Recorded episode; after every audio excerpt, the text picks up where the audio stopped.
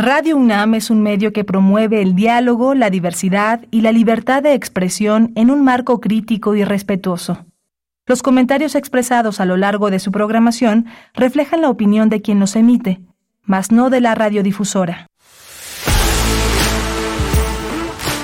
Radio UNAM presenta Prisma RU. Una mirada universitaria sobre los acontecimientos actuales. Prisma RU. Relatamos al mundo.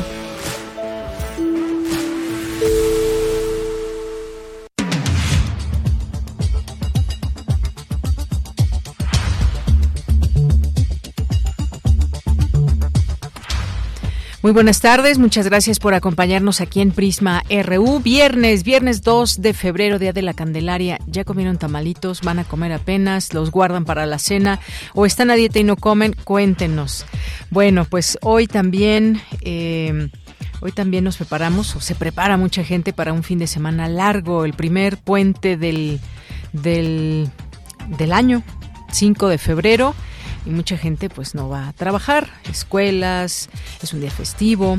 Eh, estaremos aquí, no se preocupen, aquí les acompañaremos el próximo lunes, una con cuatro minutos y a nombre de todo el equipo soy de Yanira Morán y les presento qué tendremos el día de hoy. Vamos a platicar con la doctora Ana Carolina Sepúlveda Vildósola. Ella es directora, la nueva directora de la Facultad de Medicina de la UNAM.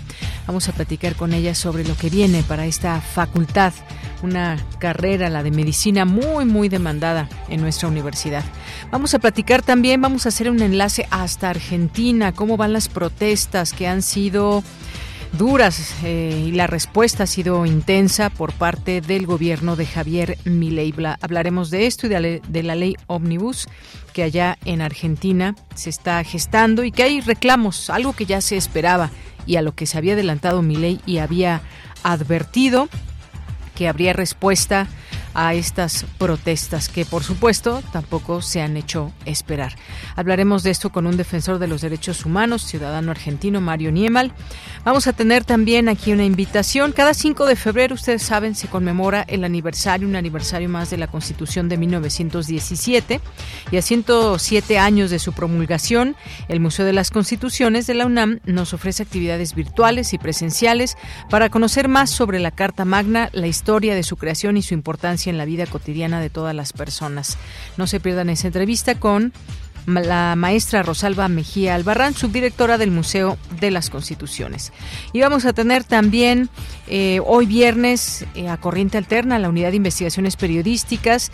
Gilemi Montiel nos acompañará y nos platicará de su investigación, la cápsula Dalia de la Cerda, que trata brevemente aspectos de la trayectoria de esta joven escritora cuya eh, su carrera profesional combina el gusto musical con el activismo a favor de las mujeres de las periferias urbanas.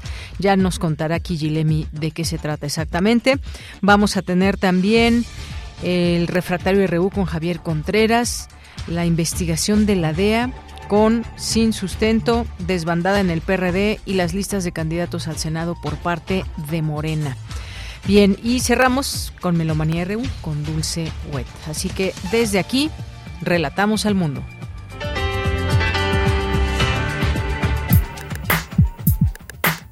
Relatamos al mundo. Relatamos al mundo.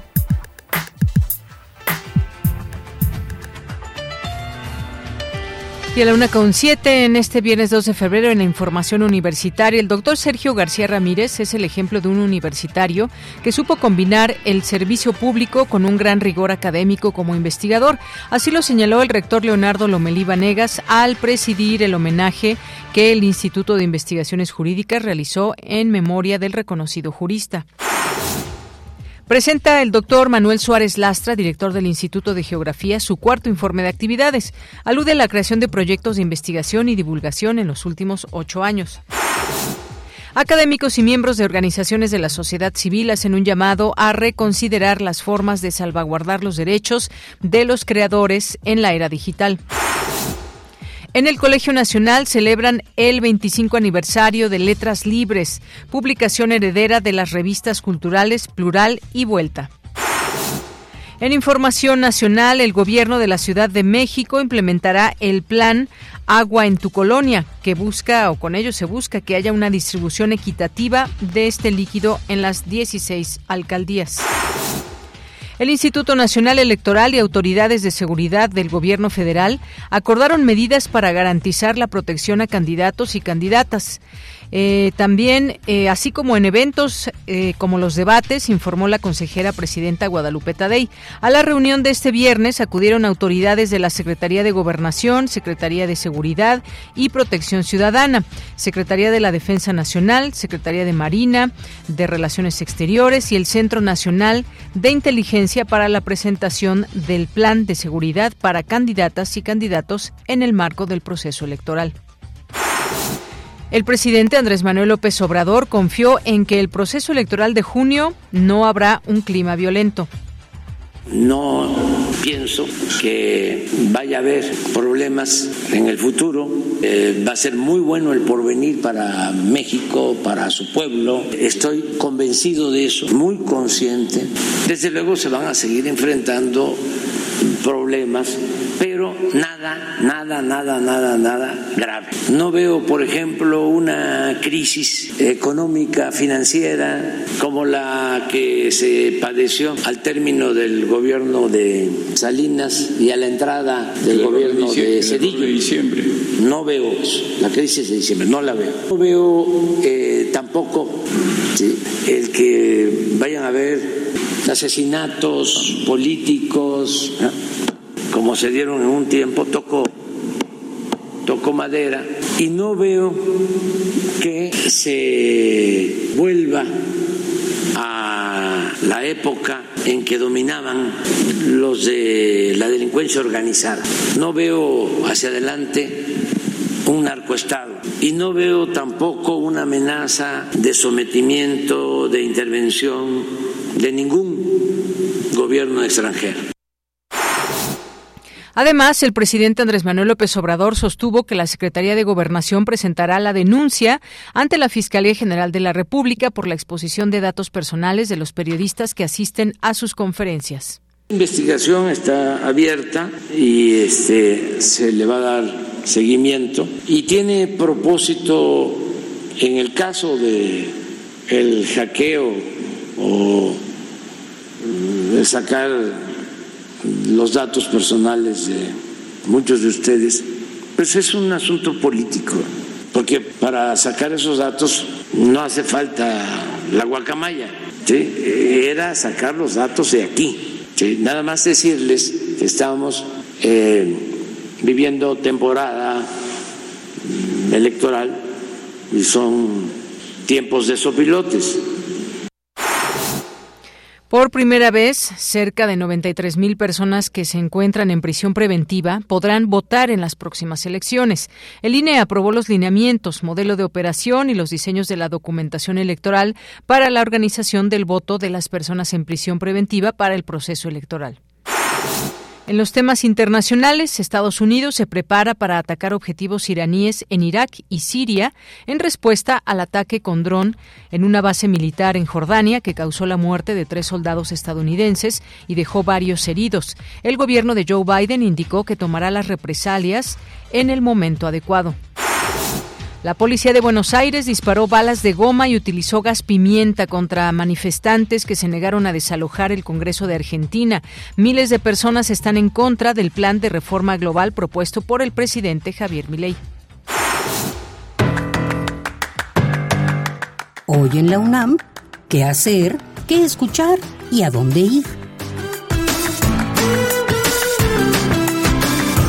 No te puedes perder el nuevo material sonoro de la serie radiofónica Espacio Académico Paunam, bajo la conducción de Ernesto Medina y Sabrina Gómez Madrid. En esta ocasión nos invitan a escuchar la serie de cápsulas en las que el doctor Ali Arturo Martínez Albarrán, investigador y académico de la Facultad de Filosofía y Letras de la UNAM, nos habla sobre el tema Inteligencia Artificial. El nuevo material sonoro de la serie radiofónica Espacio Académico Paunam lo podrás escuchar de lunes a domingo a lo largo de la programación de nuestra emisora.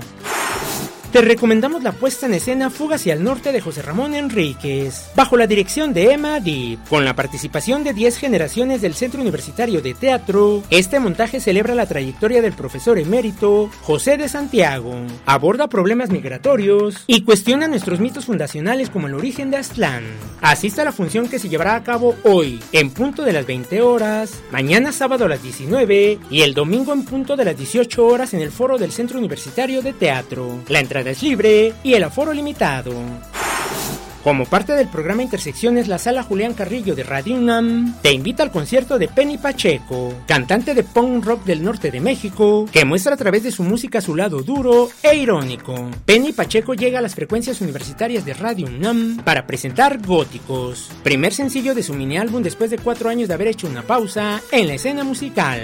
Asiste al concierto de Penny Pacheco que se llevará a cabo hoy, en punto de las 21 horas, en la sala Julián Carrillo de Radio UNAM. La entrada es libre y el aforo limitado. O sigue la transmisión en vivo a través del 96.1 de FM. Para Prisma RU, Daniel Olivares Aranda.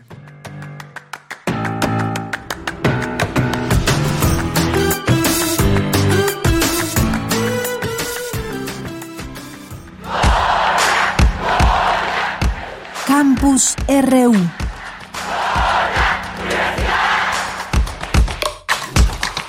Una de la tarde con 14 minutos. Nuestro campus RU el día de hoy ya comienza y nos enlazamos con mi compañera Virginia Sánchez. Preside el rector Leonardo Lomelí Negas, homenaje en memoria del doctor Sergio García Ramírez. ¿Qué tal, Vicky? Muy buenas tardes, adelante. Hola, ¿qué tal, de ya Muy buenas tardes a ti, el auditorio de Prisma RU. El doctor Sergio García Ramírez fue un gran jurista y servidor público de nuestro país, quien hizo aportaciones muy importantes al análisis y a la reforma del sistema penitenciario mexicano y propuso la creación de un auténtico sistema de readaptación social en nuestro país que tanta falta nos hace. Y entre otros méritos, resalta el brillante papel que tuvo como integrante y presidente de la Corte Interamericana de Derechos Humanos, así como en la Junta de Gobierno de la UNAM, y su defensa por la autonomía universitaria. El doctor Sergio García Ramírez es el ejemplo de un universitario que supo combinar el servicio público con un gran rigor académico como investigador. Así lo señaló el rector Leonardo Lomelí Negas al presidir el homenaje y memoria al doctor Sergio García Ramírez, organizado por el Instituto de Investigaciones Jurídicas de la UNAM. Escuchemos al rector. De ello da cuenta su obra, pero también dan cuenta sus alumnos, un formador de grandes juristas que mantendrán viva su memoria y que honrarán sus enseñanzas. Sin duda, es un mexicano ejemplar el que se ha ido, y también hay que decirlo, un gran defensor de la autonomía universitaria. Creo que uno de los grandes homenajes que podemos rendir a la memoria de don Sergio García Ramírez es precisamente mantener vigente su defensa de la autonomía universitaria y también insistir en la importancia de construir un auténtico Estado de Derecho en nuestro país. Solo de esta manera podremos consolidar nuestra democracia, solo de esa manera podremos construir un país más en donde se cierren las brechas socioeconómicas, pero también culturales y de acceso a la justicia que hoy, por desgracia, son causa de división, de polarización y de encono en la sociedad mexicana. Por su parte, Mónica González Contró, directora del Instituto de Investigaciones Jurídicas de la UNAM, destacó la actitud bondadosa del doctor Sergio García Ramírez, así como sus múltiples facetas y conocido paso por distintas responsabilidades públicas nacionales e internacionales, además de su vasta obra académica a través de la cual resaltó seguirá viva su voz. Escuchemos. Fue generoso con todas y todos, incluyendo siempre a las personas jóvenes que comenzaban su carrera académica. Su cubículo era frecuentemente visitado por personas de todas las edades, pero sobre todo jóvenes alumnas y alumnos de todos los niveles. Sergio García Ramírez seguirá hablando a través de sus obras. Hará falta a nuestro país sus inteligentes artículos y su voz crítica, valiente y propositiva. Pero sobre todo extrañaremos su presencia bondadosa y su papel como referente ético de nuestra comunidad. En este homenaje también estuvieron presentes el coordinador de humanidades de la UNAM, Miguel Armando López Leiva, así como familiares del doctor Sergio García, colegas e integrantes de la comunidad universitaria y de la Junta de Gobierno. Es la información. Muchas gracias, Vicky. Buenas tardes. Buenas tardes. Bien, pues ahí este homenaje en memoria del doctor Sergio García Ramírez, donde estuvo presente el rector Leonardo Lomelí Vanegas. Vamos ahora a nuestra siguiente información. Especialistas se reúnen para analizar diversos temas relacionados con la propiedad digital. Cuéntanos, Cindy, muy buenas tardes. Deyanira, es un gusto saludarte. Muy buenas tardes. En el marco del seminario organizado por el Instituto de Investigaciones Jurídicas de la UNAM titulado Tensiones Constitucionales, Libertad de Expresión y Derechos de Autor en la Era Digital, Luis Fernando García, director de R3D, Red en Defensa de los Derechos Digitales, señaló que el sistema de notificación y retirada, un mecanismo que habilita a cualquier usuario de Internet a presentar una reclamación por el uso no autorizado de sus derechos de autor en diversas plataformas o sitios web, es inconstitucional. Que ese mecanismo es absolutamente inconstitucional en tanto obliga a los a los a las eh, plataformas de internet, a las empresas intermediarias a bajar cualquier contenido antes de que se determine si es ilícito o no, porque el determinar si una un uso, una reproducción de una obra protegida es ilícita o no es ilícita, no es una determinación que sea ni sencilla, ni automática, ni que le corresponda a actores privados, sino que en su caso le toca a autoridades, desde mi punto de vista, judiciales que justifiquen una remoción de contenidos. Pero lo que dice la ley es, una persona que se ostenta como titular de derechos de autor hace un aviso y está obligado a bajar el contenido, sea o no sea infractor. Mientras tanto, Pedro Salazar Ugarte, investigador y exdirector del Instituto de Investigaciones Jurídicas de la UNAM, señaló que nos encontramos inmersos en un conflicto de intereses donde los derechos de autor entran en colisión con riesgos para otros derechos fundamentales como la libertad de expresión y el acceso a la información. Este planteamiento destaca la complejidad del escenario actual que pretenden establecer una regla general para todos los casos, cuando en realidad las particularidades de cada caso ameritan una atención individualizada. Eh, y, en, y en esa, eh, digamos, en esa indiscutible tensión entre derechos y en la necesidad de resolver a favor de alguno de los polos de los dos, debemos de tener cuidado de salvaguardar la libertad de expresión y el derecho de acceso a la información en todos los casos. En la formulación legal que, actualmente se ha sido controvertida, pues pareciera que es un particular quien le ordena a otro particular. Me parece que ahí lo que nos está faltando, pues es el tercero por encima de las partes, que es la autoridad jurisdiccional Deyanira, cabe señalar que en junio de 2020 las cámaras de diputados y senadores aprobaron diversos cambios a la Ley Federal de Derechos de Autor como parte de los acuerdos firmados en el TEMEC. Este es mi reporte. Cindy, muchas gracias. Buenas tardes. Muy buenas tardes. Bien, vamos ahora con Dulce García. Presenta el doctor Manuel Suárez Lastra, director del Instituto de Geografía, su cuarto informe de actividades. Adelante, Dulce. Buenas tardes. Así es, Deyanira, muy buenas tardes a ti al auditorio. Deyanira, el director del Instituto de Geografía, el doctor Manuel Suárez Lastre, presentó este cuarto informe de actividades eh, correspondiente, Deyanira, al periodo del 1 de enero de 2016 al 31 de diciembre de 2023. En, el, eh, en este periodo, Deyanira, el Instituto ha logrado cifras récord en cuanto a producción académica, docencia, difusión y divulgación, según señaló su mismo director. Añadió que durante estos ocho años el personal académico del Instituto de Geografía recibió 75 premios. Vamos a escuchar el detalle de estos reconocimientos. La doctora Atlántida Cole fue distinguida con el doctorado honoris causa de la UNAM. Atlántida, a quien lamentablemente perdimos hace unos años, seguirá siendo un ejemplo a seguir y su nombre se encuentra plasmado en el edificio anexo de este instituto. Dos académicos recibieron el Premio Universidad Nacional, el doctor Álvaro Sánchez y la doctora Tere Sánchez, ambos en el área de investigación en ciencias económico-administrativas. Cuatro académicos recibieron el reconocimiento de distinción a Universidad Nacional para jóvenes académicos, el doctor Crespo, la doctora Ibarrol y la doctora Par Espardo, lo recibieron en el área de investigación en ciencias económico-administrativas, mientras que la doctora Ruiz en el área de investigación en ciencias sociales. Y bueno, Deyanira, esos nada más fueron algunos de los reconocimientos, pero el doctor Manuel Suárez Lastra también dijo que durante este periodo el personal académico publicó 799 artículos, 84 libros, 224 informes técnicos y 124 mapas, Habló también del registro de patentes y el desarrollo de software. Vamos a escucharlo nuevamente.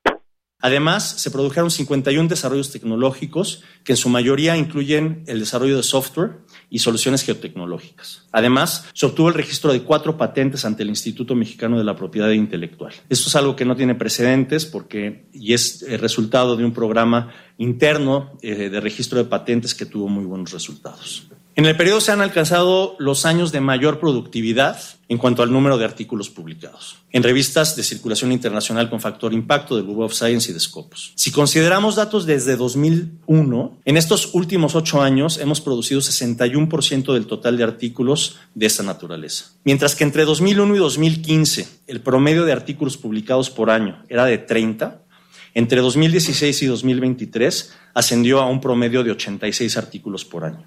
Y bueno, Deyanira, en este informe de la UNES también estuvo presente el rector de la UNAM, el doctor Leonardo Lomelí Vanegas, quien señaló que el Instituto de Geografía se ha esforzado no solo por consolidar esta ardua labor de investigación, sino también de divulgación. Escuchemos llevando a cabo tareas tan importantes como lo es la actualización de los mapas de riesgo de diversas ciudades, ayudar a los planes de desarrollo territorial de municipios. Es una labor importante, es una labor que nos vincula y hay que destacar también la importancia de nuestra presencia, de la presencia de, la UNAM a través de este instituto en el Geoparque de la Mixteca Alta.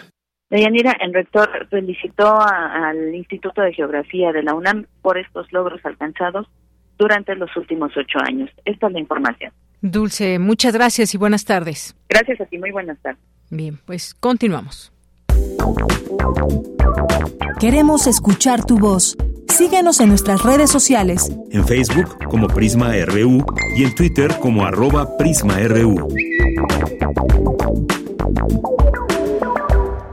Con el compromiso de trabajar en unidad y con imaginación para seguir siendo un referente nacional e internacional en la formación de médicos y en la investigación científica que fortalezca sus aportaciones a la, a la medicina mexicana, Ana Carolina Sepúlveda Vidósola, eh, tomó posesión como la primera directora de la Facultad de Medicina de la UNAM. Y la tenemos justamente en la línea telefónica para platicar con ella. Doctora Ana Carolina, bienvenida, muy buenas tardes. Buenas tardes, muchas gracias por la invitación. De Yanira, saludos a ti y a tu audiencia. Gracias, doctora. Pues un gusto tenerla por aquí para platicar de pues este reto que tiene frente a sí. Tiene usted un plan de trabajo a desarrollar, eh, desea retos y además pues seguir con este liderazgo no solamente nacional sino internacional de la Facultad de Medicina. Cuéntenos un poco lo que viene para esta facultad. Bueno, eh, como tú dices, pues la Facultad de Medicina tiene eh, grandes logros, eh, ha aprendido y ha podido adaptarse a los cambios y a los retos que, que se le han presentado en los últimos años y sin duda también tiene áreas de oportunidad en los ejes sustantivos de la Universidad Nacional, que son la docencia, la investigación, la cultura y el servicio. Y bueno, pues para cada una de estos ejes tenemos eh, propuestas diversas para fortalecer la docencia, para fortalecer la capacitación de los profesores del área de la salud, eh, la aplicación de estrategias educativas novedosas, la incorporación de las tecnologías de la información y la comunicación en los procesos educativos, eh, también la eh, educación y la colaboración interprofesional en la investigación científica, fortalecer programas, eh, proyectos de investigación em, de vanguardia, de largo aliento, interprofesionales y que resuelvan los problemas de salud de nuestra población. También fortalecer la cultura y el humanismo, tanto en la formación de los profesionales de la salud como en la vida universitaria y la, y la eh, cultura eh, como parte de nuestra vida eh, diaria y, y, para formar personas, poner al centro a las personas, fortalecer su creatividad a través de la arte y la cultura. Claro que sí, además sabemos del prestigio académico y de servicio, además algo muy importante en la Facultad de Medicina. Me gustaría que nos em, platique un poco de esto, no solamente el prestigio académico, sino este servicio, servicios que ofrece, se ofrecen desde la Facultad de Medicina a la comunidad.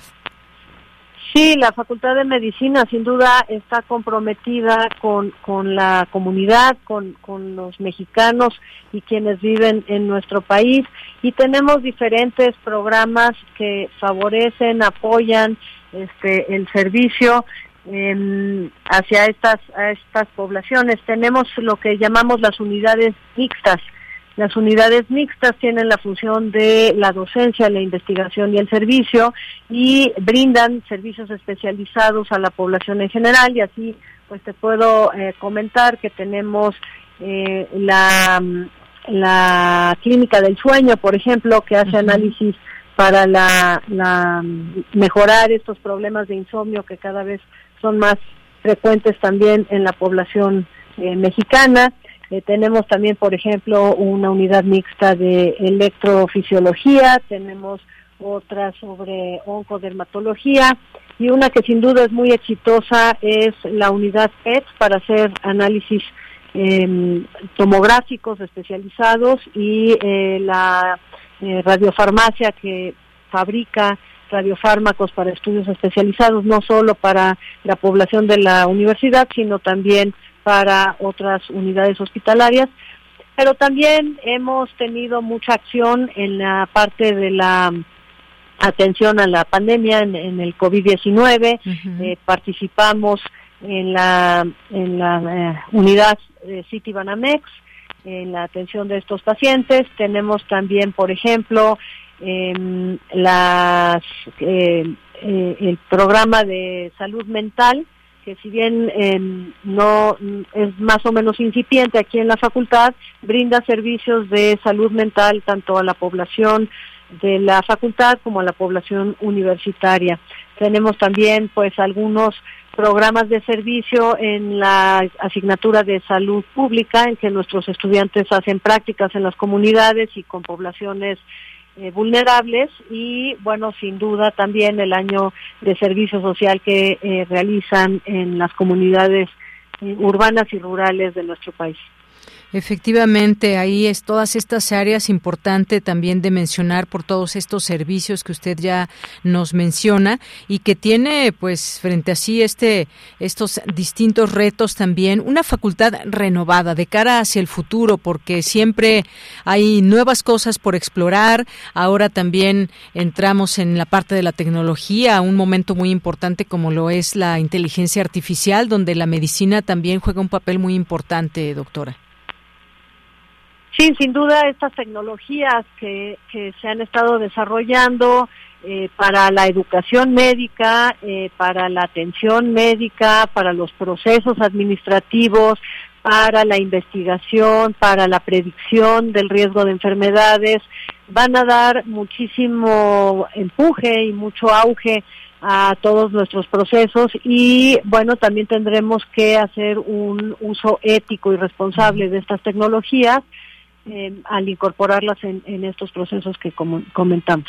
Efectivamente. Y además también algo muy importante son estas redes de colaboración que tiene la Facultad de Medicina, que siempre pues han, han llevado a una parte muy importante también de considerar y eh, pues a nivel nacional y también internacional. Sí, la, la Facultad de Medicina ya tiene mucha vinculación eh, con muchas entidades universitarias y con instituciones de salud y sin duda tendremos que fortalecer estos lazos eh, para enfrentar juntos el futuro y para fortalecernos con las eh, fortalezas, digamos, perdón por la repetición, de cada una de las entidades, pero también tendremos que buscar nuevos socios, nuevos aliados en la en la procuración de nuestros objetivos, ¿no? En, en eh, asociaciones de pacientes, por ejemplo, es un, una de las vinculaciones que tenemos que fortalecer, así como también fortalecer la relación con nuestros egresados eh, que puedan eh, reintegrarse a los procesos de la facultad, que puedan aportar a la facultad que los formó. Claro que sí. Además, esta vinculación, estas sinergias con otras universidades, tanto nacionales como extranjeras, una carrera además, doctora, con muchísima demanda, de las que más quieren estudiar tanto las y los estudiantes en nuestra universidad. Sí, yo diría, si no es la más eh, competida este, y la más solicitada, sería en los primeros tres lugares. La matrícula de la facultad ha ido en aumento significativo en los últimos años y em, se reciben estudiantes, eh, pues prácticamente em, el doble de estudiantes de lo que se recibía hace unos cinco o seis años Eh, y sí, bueno, tenemos que también eh, ver, hacer un análisis profundo sobre la capacidad que la facultad tiene de poder seguir eh, incrementando la matrícula, la, la infraestructura con la que se cuenta, la planta docente y los recursos, pues tendrían que aumentar para que nosotros pudiéramos aumentar las capacidades. y sin duda también pues hay que orientar también a los estudiantes vocacionalmente para que los que vengan a la facultad estén seguros de que sí quieren estudiar esta carrera tan tan demandante y tan larga. Claro, y bueno, estamos también en, retos siempre constantes. Nuestro sistema de salud en México también que requiere de buenos médicos, requiere esta preparación para contribuir a resolver muchas de las situaciones que tenemos actualmente y pues muchas generaciones que también van saliendo de la Facultad de Medicina. Es un gran reto todo esto también, doctora. Sí, sin duda, con muchas ganas de colaborar para el sistema de salud, para eh, aportar con, con personal altamente capacitado, creativo, innovador y entusiasta. Efectivamente. Bueno, pues doctora, un gusto platicar con usted aquí en los micrófonos de Radio UNAM en el programa Prisma RU y además, pues por supuesto felicitarla por llegar a, a este lugar donde seguramente pues eh, habrá muchas cosas con las cuales eh, generar mm, pues esta parte de que usted nos habla dentro de la medicina, la tecnología, los retos, el sistema de salud, muchas cosas que enfrentar. Nadie se imaginaba, por ejemplo, una pandemia de COVID-19, pero ahí estuvo siempre también la Facultad de Medicina presente en todo ello y además usted es la primera directora de esta facultad, así que pues mucho gusto y muchas felicidades. Muchísimas gracias, Dayanira, y gracias por la oportunidad de platicar con ustedes. A usted, hasta luego, buenas tardes. Buenas tardes. Bien, pues fue la doctora Ana Carolina Sepúlveda Vildoso, la directora de la Facultad de Medicina de la UNAM, y pues parte de lo que nos comenta y nos explica qué viene para esta facultad y siempre pues retos como en todas nuestras facultades e institutos y aquí está su voz. Eh, recientemente pues tomó posesión de este cargo. Continuamos. Queremos escuchar tu voz. Síguenos en nuestras redes sociales.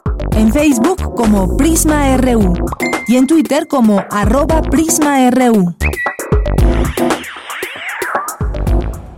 Bien, pues vamos ahora a otro tema. Nos vamos hasta Argentina, tal cual. Tenemos una voz allá en Argentina que nos va a platicar, pues, de su punto de, desde su punto de vista, cómo ir entendiendo lo que está pasando y qué se esperaba. Se esperaba eh, protestas, manifestaciones en contra de, eh, pues, varias de las acciones que está llevando a cabo y que pretende Javier Milei allá en Argentina. Quizás ha sorprendido un poco esta Em, respuesta de alguna forma violenta a estas manifestaciones.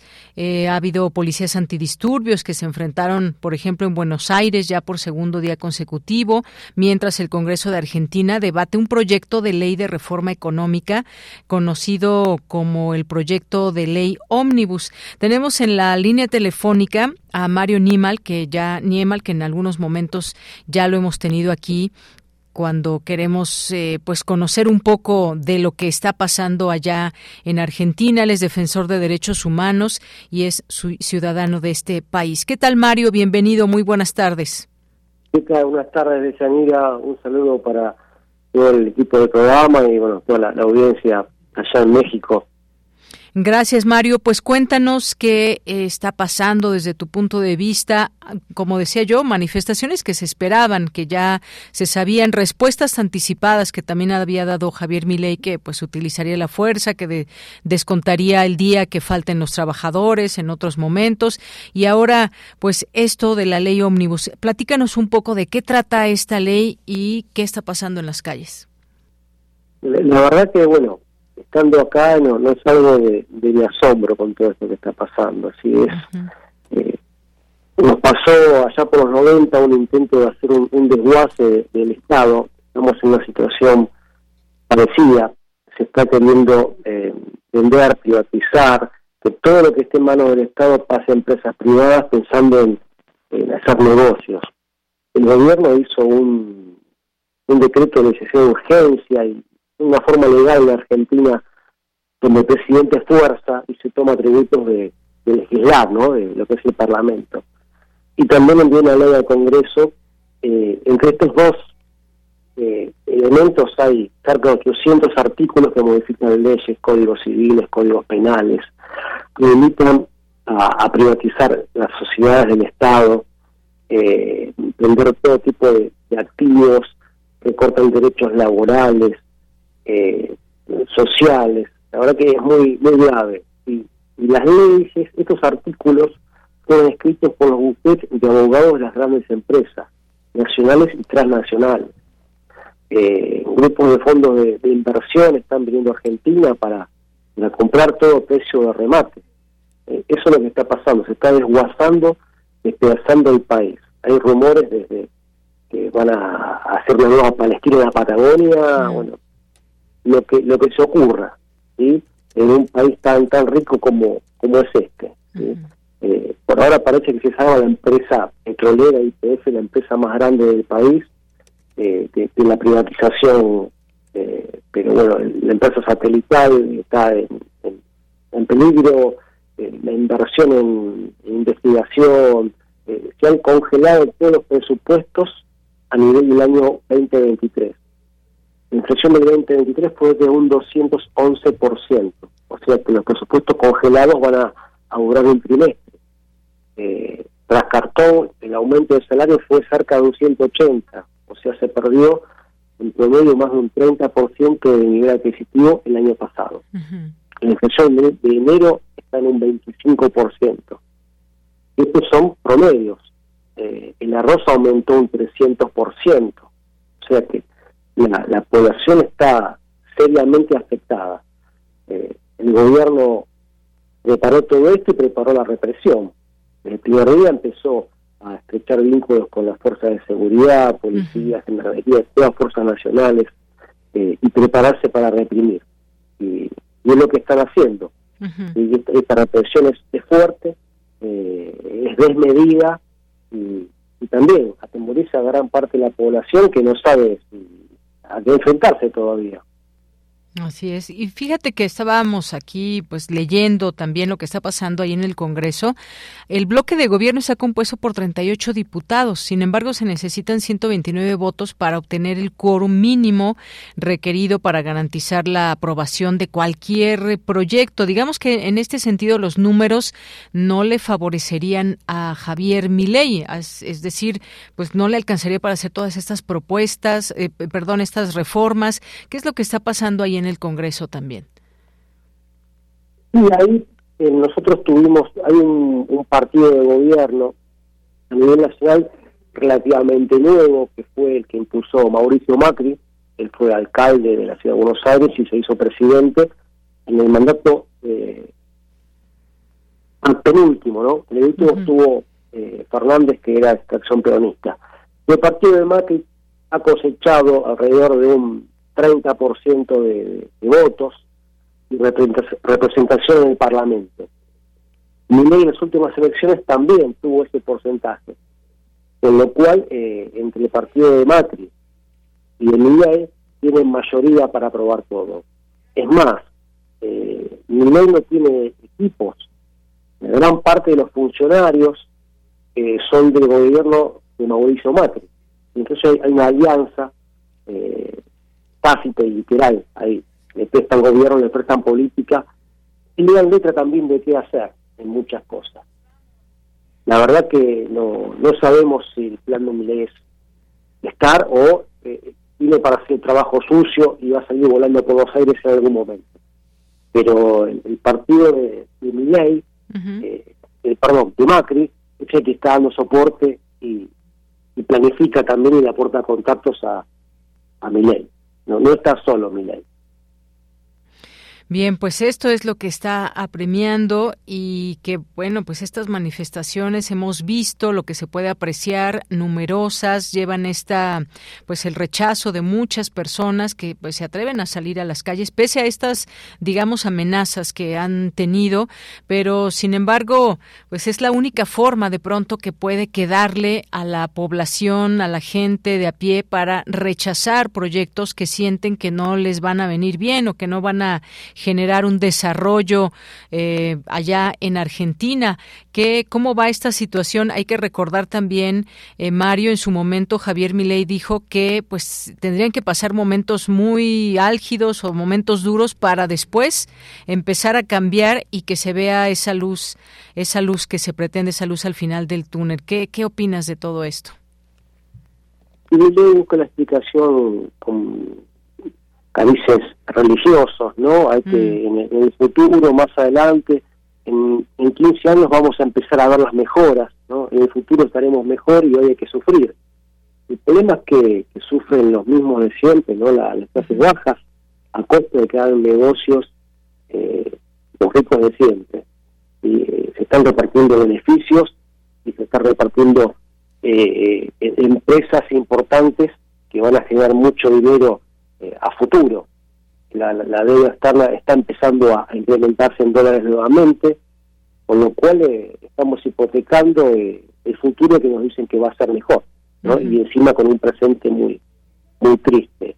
y todavía no, no se siente, porque la verdad que esta estampida, este descontrol de precios empezó a fin de noviembre, fuertemente en diciembre y en enero.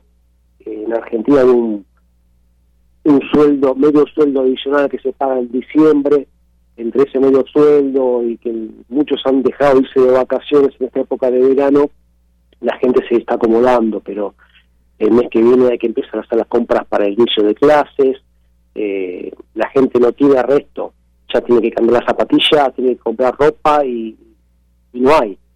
Entonces esto se va a poner mucho más tenso, eh, más tenso de lo que está ahora, y va a estar más tenso, pero ya van a tener todo ese paquete legal para empezar a el desguace del país.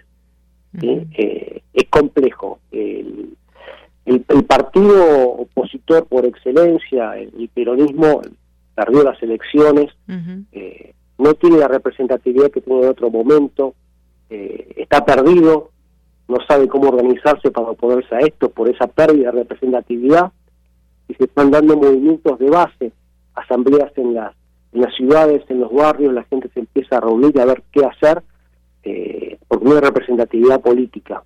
Ese es otro problema que, que está viendo y que va a demorar más tiempo para dar una respuesta organizada.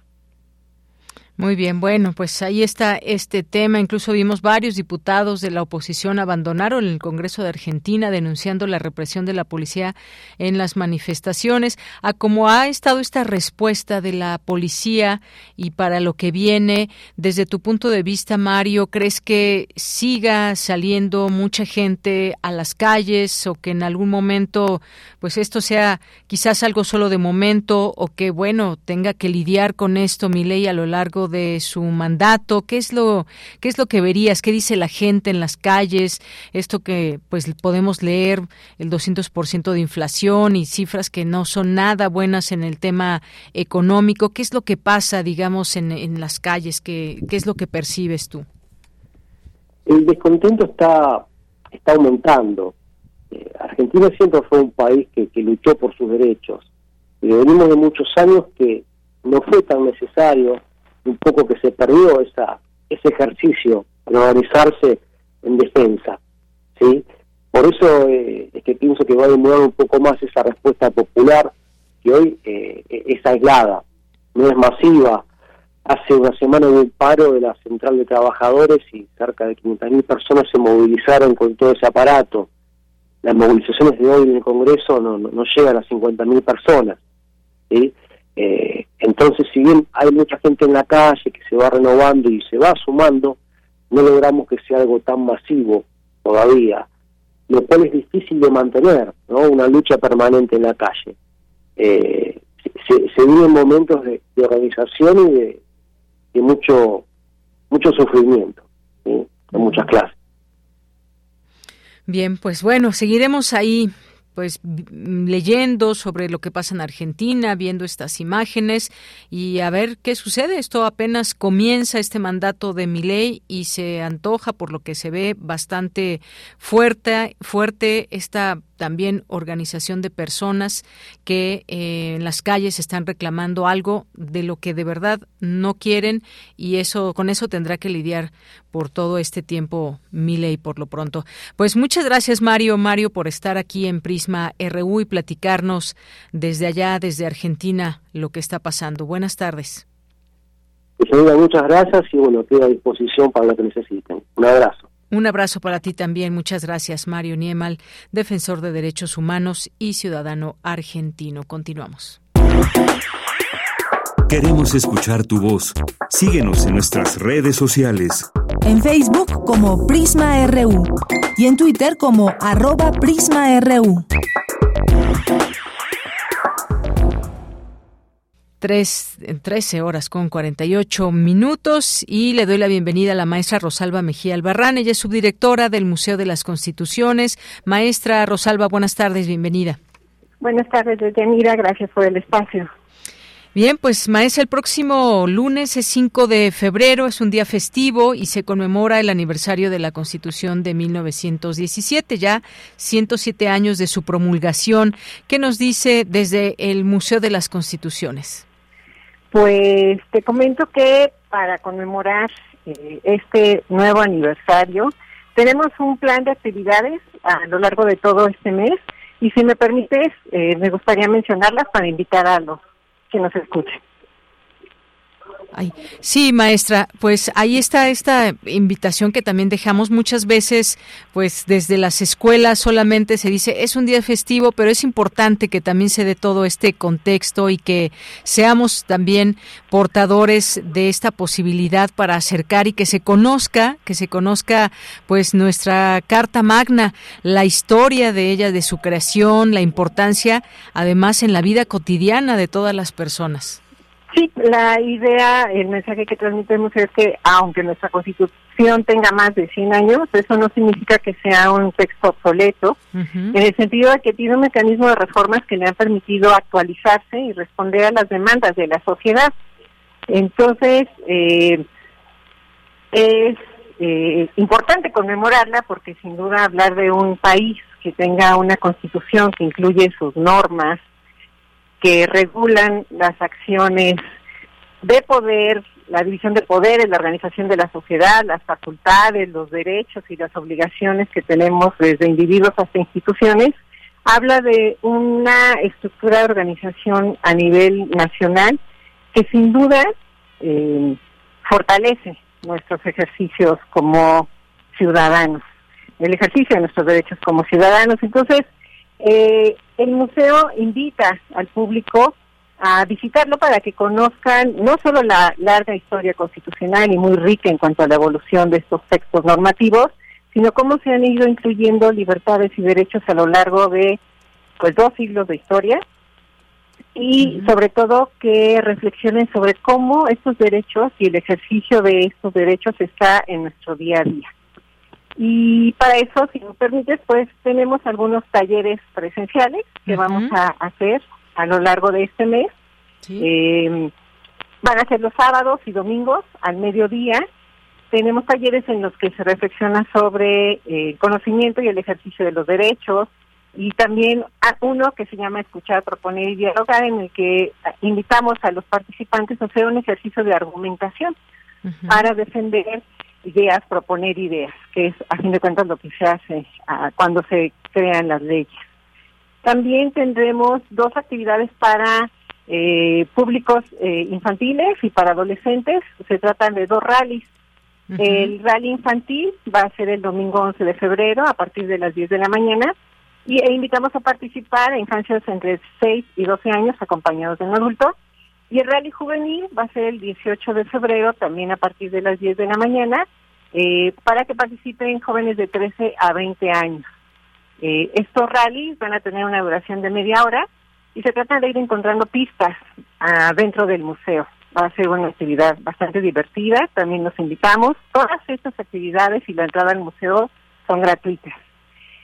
Y para dar cabida a los especialistas de nuestra universidad en estas conmemoraciones, vamos a tener una charla en línea el martes 27 a las 6 de la tarde, que se llama 107 años, en dónde estamos parados, cuáles son los desafíos de la Constitución. Y como invitado va a estar el doctor Juan Jesús Garzón Ofre del Instituto de Investigaciones Jurídicas de la UNAM.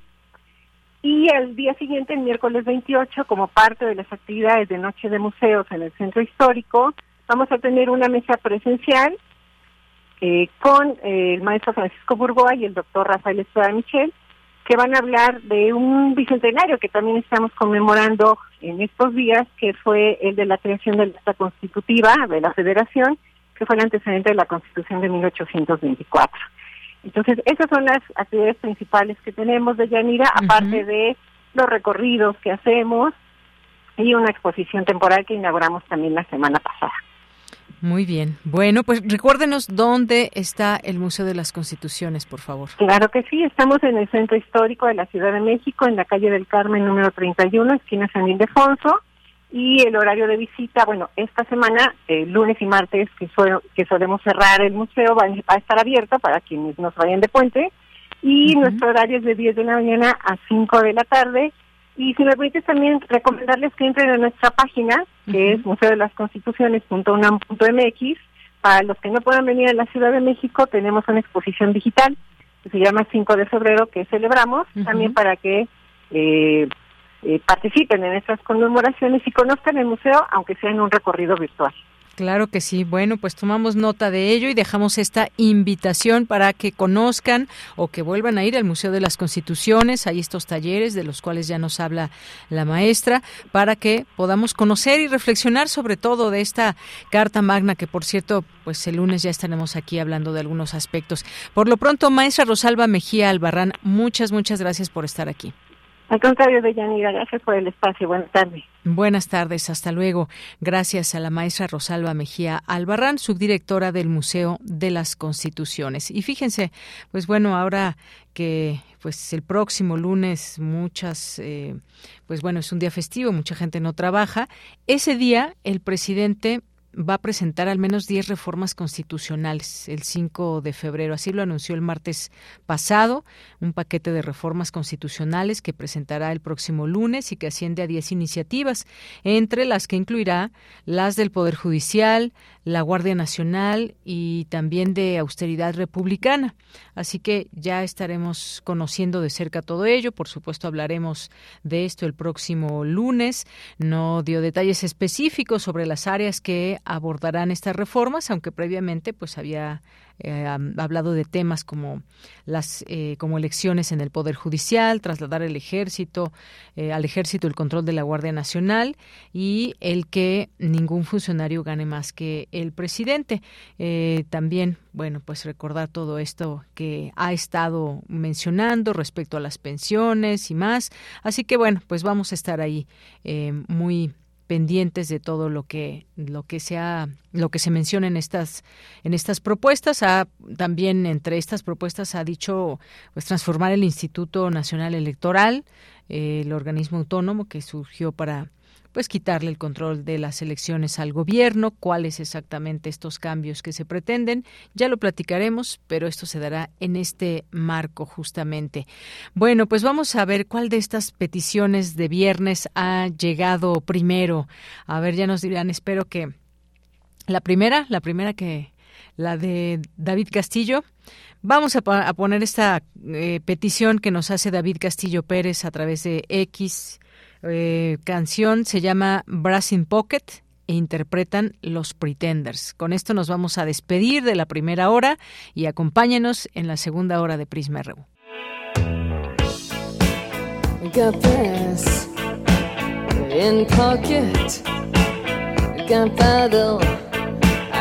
I'm gonna use it.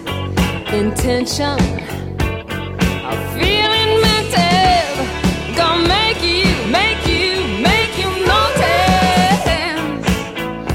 Got motion, restrained emotion. I've been diving, detour no reason,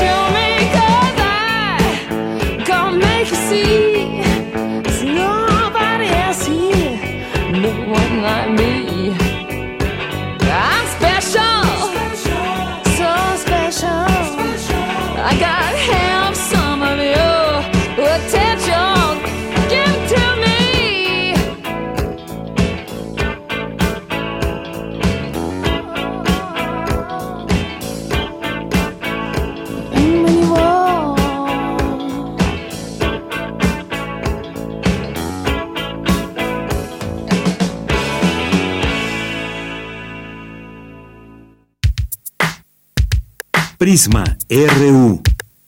Relatamos al mundo.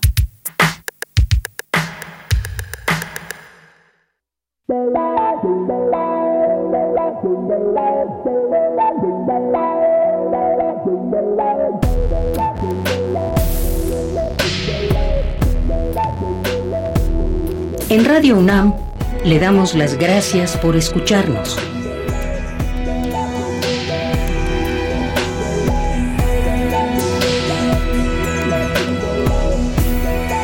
...860 en amplitud modulada.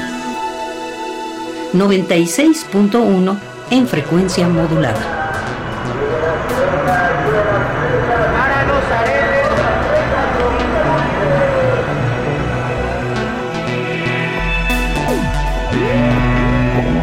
Adolfo Prieto, 133, Colonia del Valle. Código postal 03100.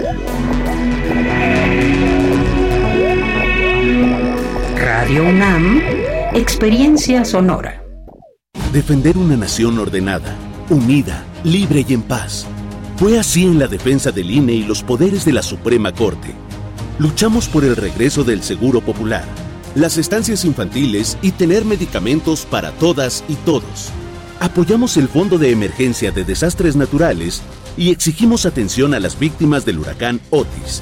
Eso es estar del lado correcto de la historia, con un Congreso de Acción Positiva para México. El cambio positivo, PAN. Con cada latido, las mentiras tiemblan. Con cada latido se acerca más la verdad. Con cada latido, los rencorosos tiemblan. Con cada latido, la incompetencia se va. Porque otro México es posible. Con seguridad, sin divisiones, con igualdad. Con cada latido, nos acercamos más a la victoria. Porque somos millones los que queremos para México un gobierno de verdad. PRD.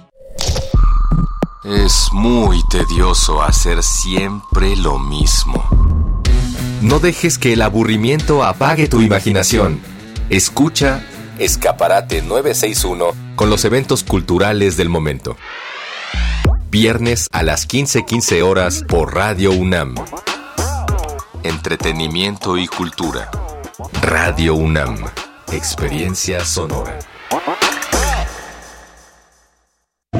El Tribunal Electoral defiende tu lugar en la democracia. Gracias a sus decisiones, hoy nuestro Congreso es el más plural de la historia, al garantizar la representación de integrantes de las comunidades indígenas, LGBTTIQ+, y afromexicana. También a que las y los mexicanos migrantes residentes en el extranjero y las personas con discapacidad tengan representación política en la Cámara de Diputados. Un tribunal de derechos a favor de los grupos históricamente discriminados. Tribunal Electoral, protege tu voto, defiende tu elección.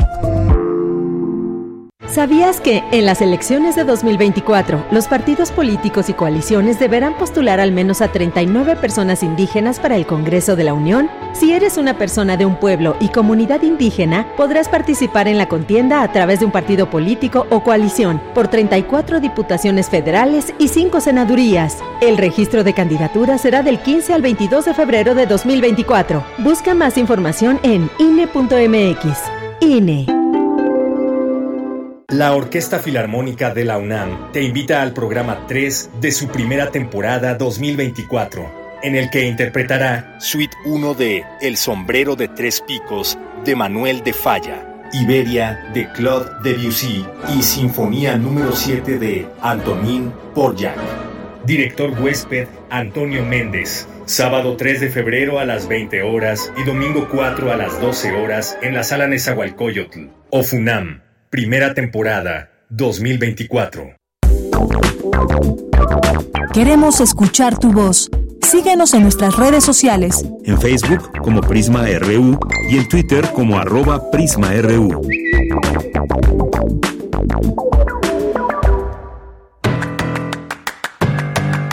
Mañana en la UNAM, ¿qué hacer? ¿Qué escuchar? ¿Y a dónde ir? Los contrastes de la música barroca vuelven a la Casa del Lago con la presentación de la Academia de Música Antigua de la UNAM en el marco del ciclo Claro Oscuro. Este concierto constituye una obra de contrastes llena de luces y sombras. La cita es el próximo jueves 15 de febrero en punto de las 18 horas en la Sala Rosario Castellanos de la Casa del Lago de la UNAM.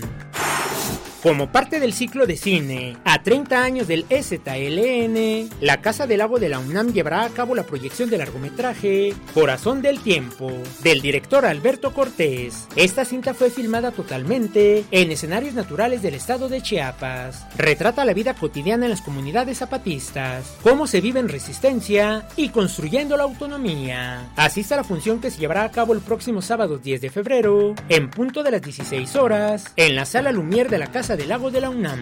La entrada es libre y el aforo limitado.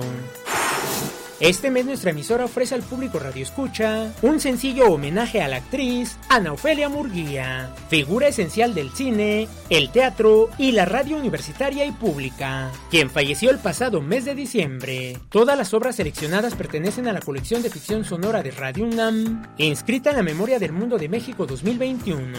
Mañana sábado 3 de febrero se transmitirá el radiodrama Crónica Marciana, febrero de 1999, adaptación del cuento de Ray Bradbury. Hila es una marciana que sueña con la llegada de un astronauta. Su huraño marido se encela y se dispone a hacer cualquier cosa para evitar que su esposa se interese en un terrícola. Este radiodrama cuenta con las actuaciones de Patricio Castillo, José Estrada y Ana Ofelia Murguía, bajo la dirección de Julio Castillo. Sintoniza mañana sábado 3 de febrero en punto de las 20 horas el 96.1 de FM. Para Prisma RU, Daniel Olivares Aranda.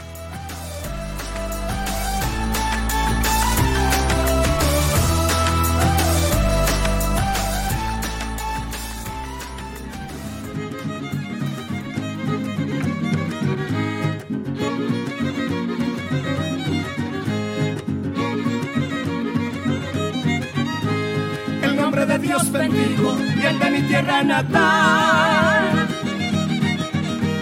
A su amistad doy abrigo y sin rodeos y tal cual, les doy mi mano de amigo y mi saludo cordial.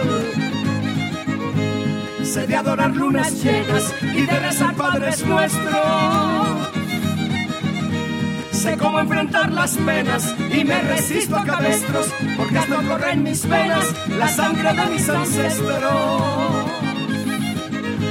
Soy pulpa de tamarindo y huizache como ven, su costo siempre estés lindo y no se me des tan bien.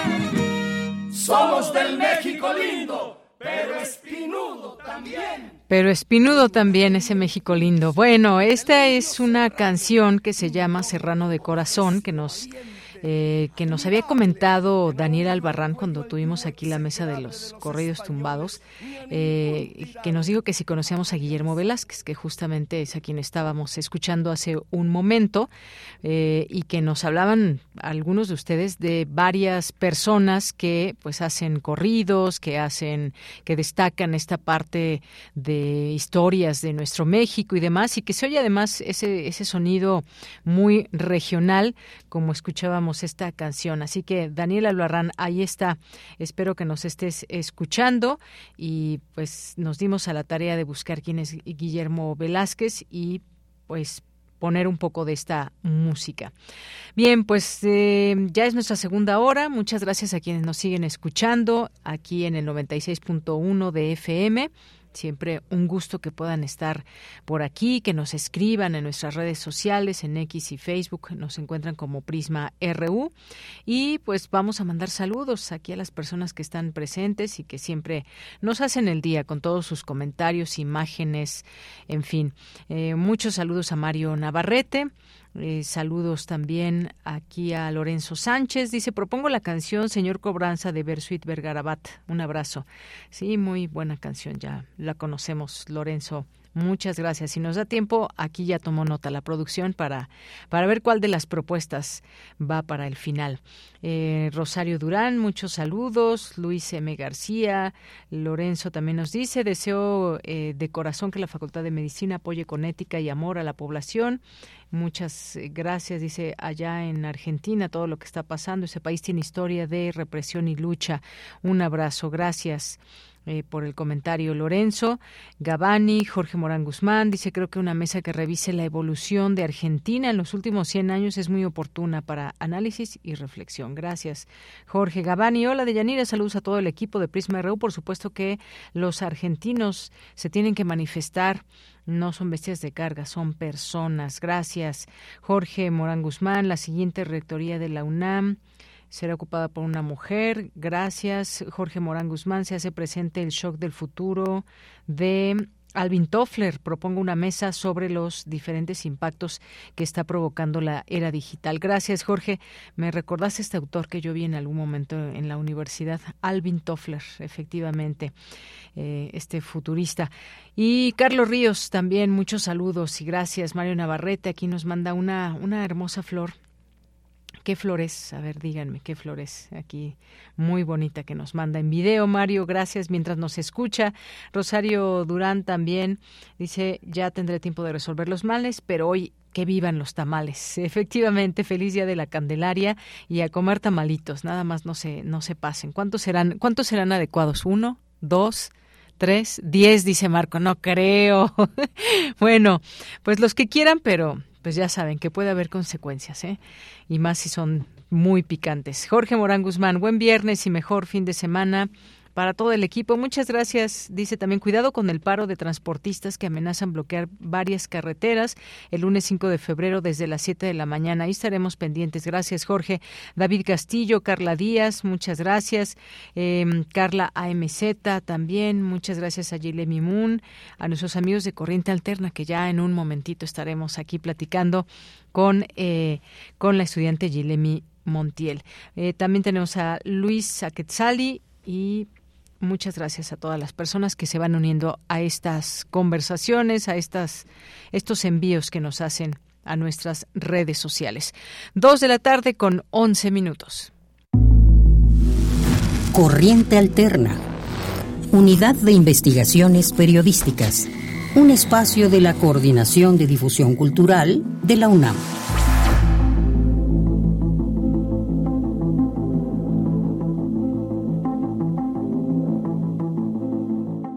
Bien, pues ya estamos aquí en este espacio de la Unidad de Investigaciones Periodísticas. Ya nos había acompañado en algún momento Gilemi Montiel y hoy de nueva cuenta pues está aquí en cabina. ¿Cómo estás Gilemi? Muy buenas tardes. Muy buenas tardes, muy bien, muchas gracias. Pues cuéntanos esta cápsula que vamos a escuchar, Dalia de la Cerda, ¿de qué trata? Cuéntanos. Es un pequeño fragmento de lo que pude platicar con Dalia. Dalia es una gran escritora que ahorita está teniendo mucho apogeo. Ella escribe de, de la realidad de las mujeres en México y pues también ha tenido por eso mucho impacto. Así es, y bueno, pues cuéntanos un poco también de este impacto, porque ella pues hace eh, mucho activismo a favor de las mujeres, sobre todo en las periferias también. Claro, ella es cofundadora de una asociación que se llama Morras Help Morras y aquí hacen acompañamientos para las personas gestantes que deciden abortar. Entonces, aparte de, de todo este acompañamiento y esta información, pues también llevan talleres de reducción de daños este, en cuanto a sustancias psicoactivas y hacen acompañamiento y de, de repente pues llevan talleres dependiendo de lo que em, la periferia en específico de ese grupo necesite o solicite. Muy bien. Pues si te parece, vamos a escuchar este trabajo y regresamos a conversar más de este tema. Claro. Adelante. Fue hasta como 2012 que hubo un feminicidio en mi familia y yo dije, yo quiero escribir de esto, o sea, yo quiero escribir de la violencia que vivimos las mujeres, de las vivencias, de las, del contexto de las mujeres en México y en Latinoamérica y creo que me sale bastante bien. Mis entrevistas con Dalia de la Cerda ocurren a través de una pantalla de Zoom. A sus espaldas se asoman máscaras de terror, funcos y una lele, la muñeca tradicional otomí, pero intervenida con listones negros y un atuendo bien gótico. Corriente alterna. Dalia de la Cerda nació y vive en Aguascalientes. Su primer libro, una compilación de cuentos publicado con el título Perras de Reserva. Fue publicado en 2019 por Tierra Adentro y en 2022 por Sexto Piso, con tres relatos más. Que el agua envenenada pueda beberse. Es la frase de la poeta Chantal Millard, que por cierto, Dalia lleva tatuada en el antebrazo, entre una flor y una chola d'arca. Ni en su infancia ni en su adolescencia se planteó ser escritora. Más bien, quería andar en patineta, rayar paredes y escuchar hip hop. Casi no entraba a clases y reprobó casi todas las materias. Su mamá la metió a un colegio privado para que le jalaran la rienda. Entonces, pues yo llegué a la escuela y además de que mis compañeras luego luego me empezaron a hacer el feo de que pinche naca, pinche chola, que no perteneces aquí, que eres una vulgar, que eres una gata, que ve cómo te vistes, que ve como tu mochila. Yo llevaba una mochila de esas de las de grafiteadas que me habían grafiteado con no, olvídate. No. Dalia de la Cerda además fundó Morras Help Morras, una organización que busca acompañar y formar en la emancipación sexual, reproductiva, económica, política y cultural a mujeres que habitan en la periferia urbana. Dalia inició los procesos de acompañamiento con sus amigas, distribuyendo materiales con información sobre aborto seguro, luego de que decidió interrumpir un embarazo.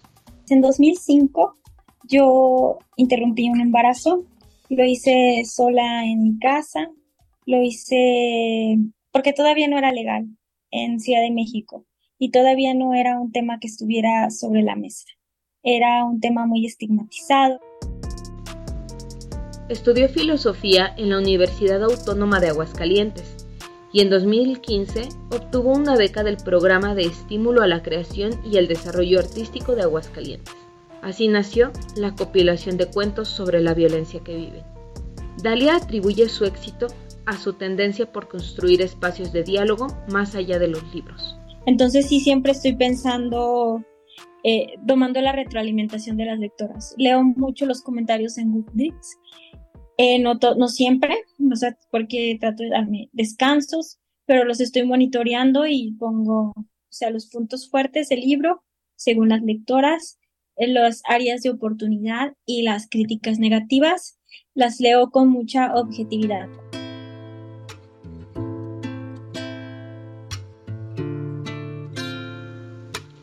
Dice que en su trabajo la música tiene tanta o más influencia que la literatura cada uno de sus personajes tiene un soundtrack. O sea, aunque creo que incluí muy poco música gótica o casi nada y casi todo es muy urbano. Entonces, sí creo que mi escritura está muy relacionada con el ambiente urbano. Dalia detecta cambios en las nuevas generaciones. Piensa que cuando era morra, la identidad y los gustos musicales eran también un yugo. Portar una playera de una banda de metal era someterse a un escrutinio. Somos legión fragmentada fragmentadísimo. Pero pues pienso que eso está chido, que escuches, o sea, yo en la juventud de ahora lo que le aplaudo es eso, que no se encasillan tanto, que escuchan de todo y disfrutan y no tienen como tanta, tantos prejuicios acerca, no están tan encasillados. Corriente alterna. Bien, continuamos. Pues esto nos acerca muchísimo a esta realidad que viven muchas mujeres. Y ahorita que estábamos platicando, Gilemi y yo fuera del aire, que de pronto, pues sí, sí está legislado el aborto, pero no suele ser así de sencillo, digamos, un proceso, sino que tiene también, se enfrentan muchas mujeres a distintas problemáticas. Claro, es, es algo que a pesar de que se supone que tiene una legislación, no es algo accesible. O sea, ni siquiera por el costo, ni porque no hay como un grupo de personas que apoyen. Entonces, justamente eh, hablando del trabajo ah, de activismo que hace Dalia de la Cerda en esta mm, asociación de Morras Help Morras, hacen ese acompañamiento que es, es, un acompañamiento que va desde mensajes de texto, llamadas, darle todos los protocolos de seguimiento de cómo ellas mismas practicarse un aborto desde casa de forma segura. Y todo esto, bueno, no es como que a ella se le ocurrió, sino hay antecedentes en otros países y es una forma que no tiene un impacto grave en la salud, como muchas veces ir a practicarse pues un legrado o ir con pues estos médicos o pseudomédicos que te provocan a veces hasta daños permanentes. Claro, es un tema como desde un principio siempre se ha hablado, un tema de salud pública que se tiene que atender y que no es eh, eh, que no es tan fácil acceder a todo ello, eh, que si bien hemos tenido abortos seguros en, en muchas partes del país o por en la Ciudad de México hablábamos que es un poquito menos complicado que otro, en otros lugares, pero luego está esta parte, ¿no? ¿Quién te lo va a practicar? Que se haga todo este proceso con las personas adecuadas, los doctores que puedan llevar a cabo procesos que conozcan, que conozcan de la anatomía y demás. Escuchábamos aquí en, este trabajo, pues cómo una mujer se practica, se practicó sola un aborto, ¿no? Es decir, seguir avanzando en estos temas de realmente un acceso seguro. Sí, claro, y, aparte de eso, eh, dejar de, estigmatizarlo, ¿no?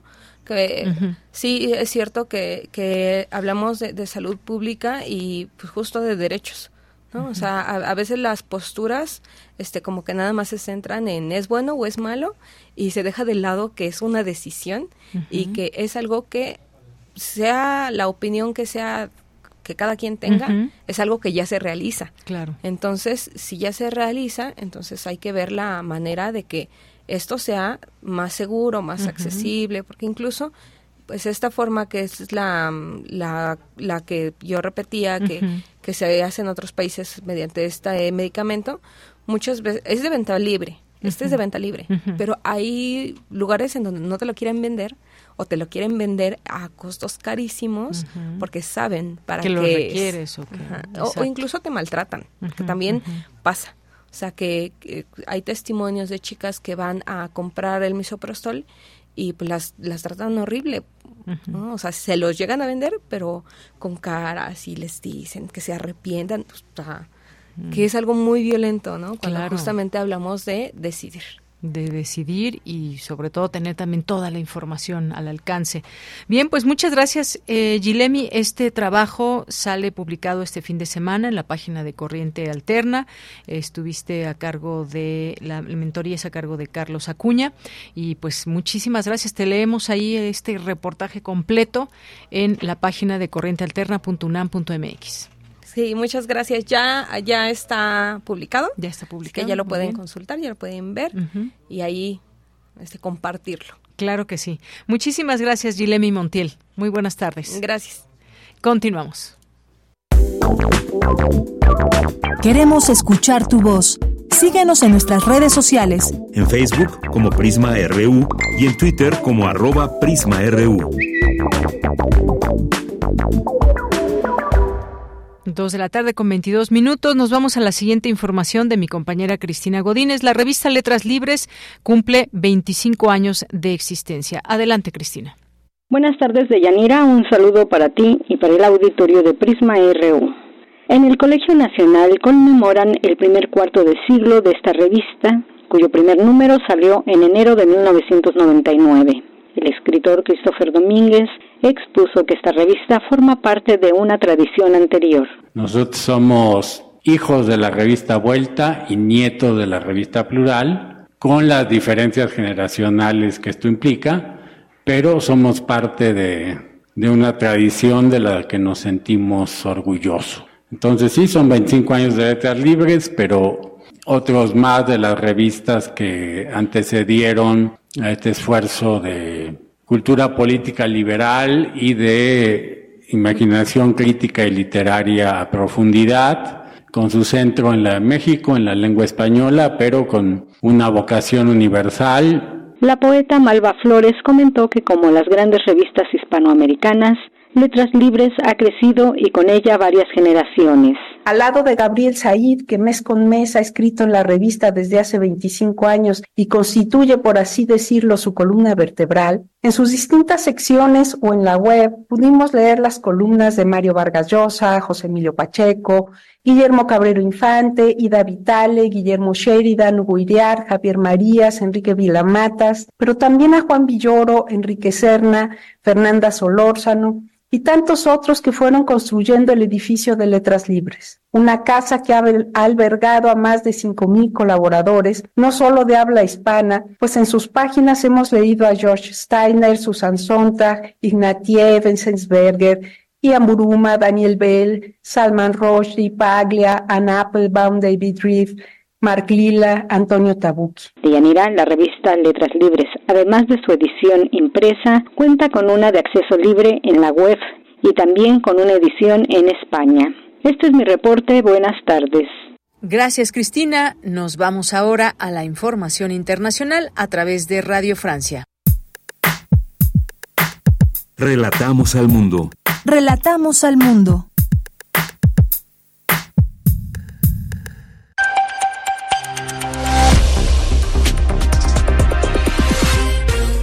Bienvenidos al flash informativo de Radio Francia Internacional, una mirada rápida a las noticias de América Latina y el mundo. Hoy es viernes 2 de febrero. En los controles técnicos nos acompaña Víctor Mathieu. Vamos ya con lo más importante de la jornada.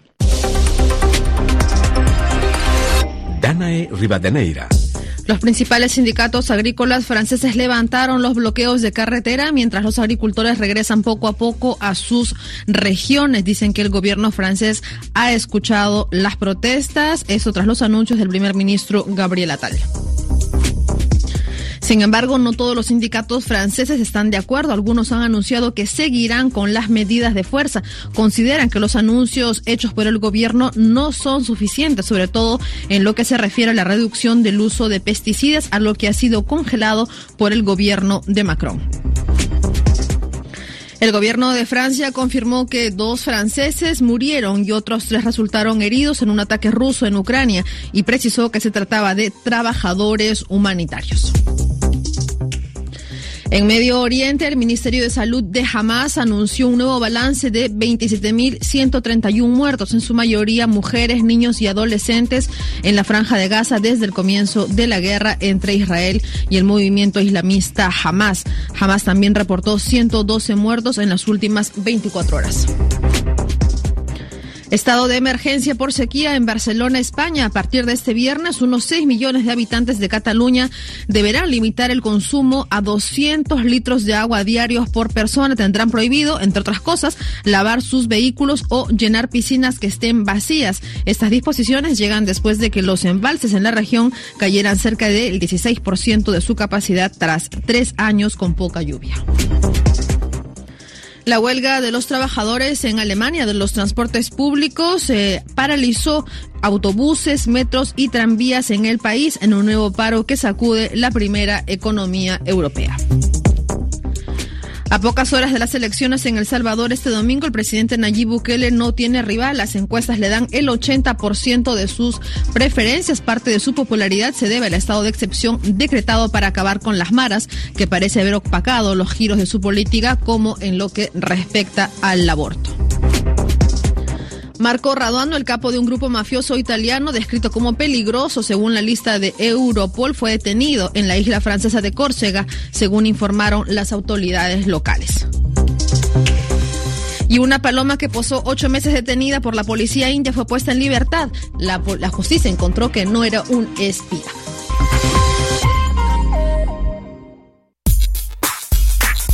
Prisma RU. Relatamos al mundo.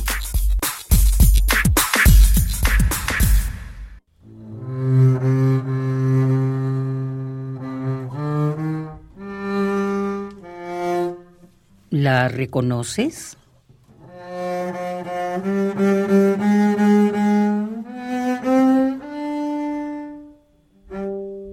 ¿Te gusta?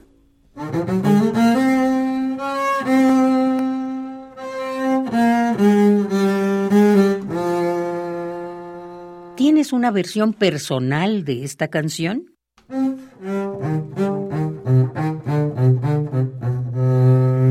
Acércanosla. La queremos dar a conocer. Y si no la interpretas, por lo menos escúchala una vez a la semana. Bésame, bésame mucho, como si fuera esta noche la última vez. Bésame mucho es una de las canciones más conocidas en el mundo.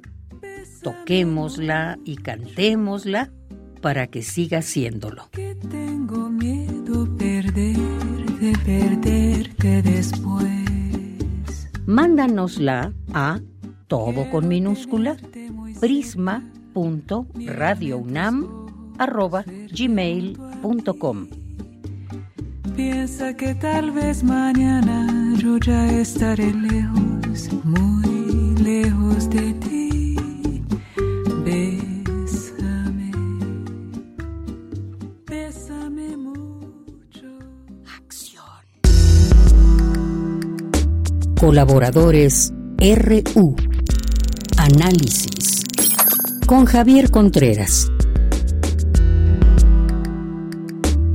Estamos ya en Refractario RU, aquí en Radio UNAM, y les presento al maestro Javier Contreras, maestro en Derecho, maestro en la Facultad de Derecho de la UNAM y en la Facultad de Estudios Superiores Acatlán. ¿Cómo estás, Javier? Me da mucho gusto saludarte. Varios temas que han sido noticia a lo largo de la semana y los traemos aquí al análisis. ¿Cómo estás? Buenas tardes.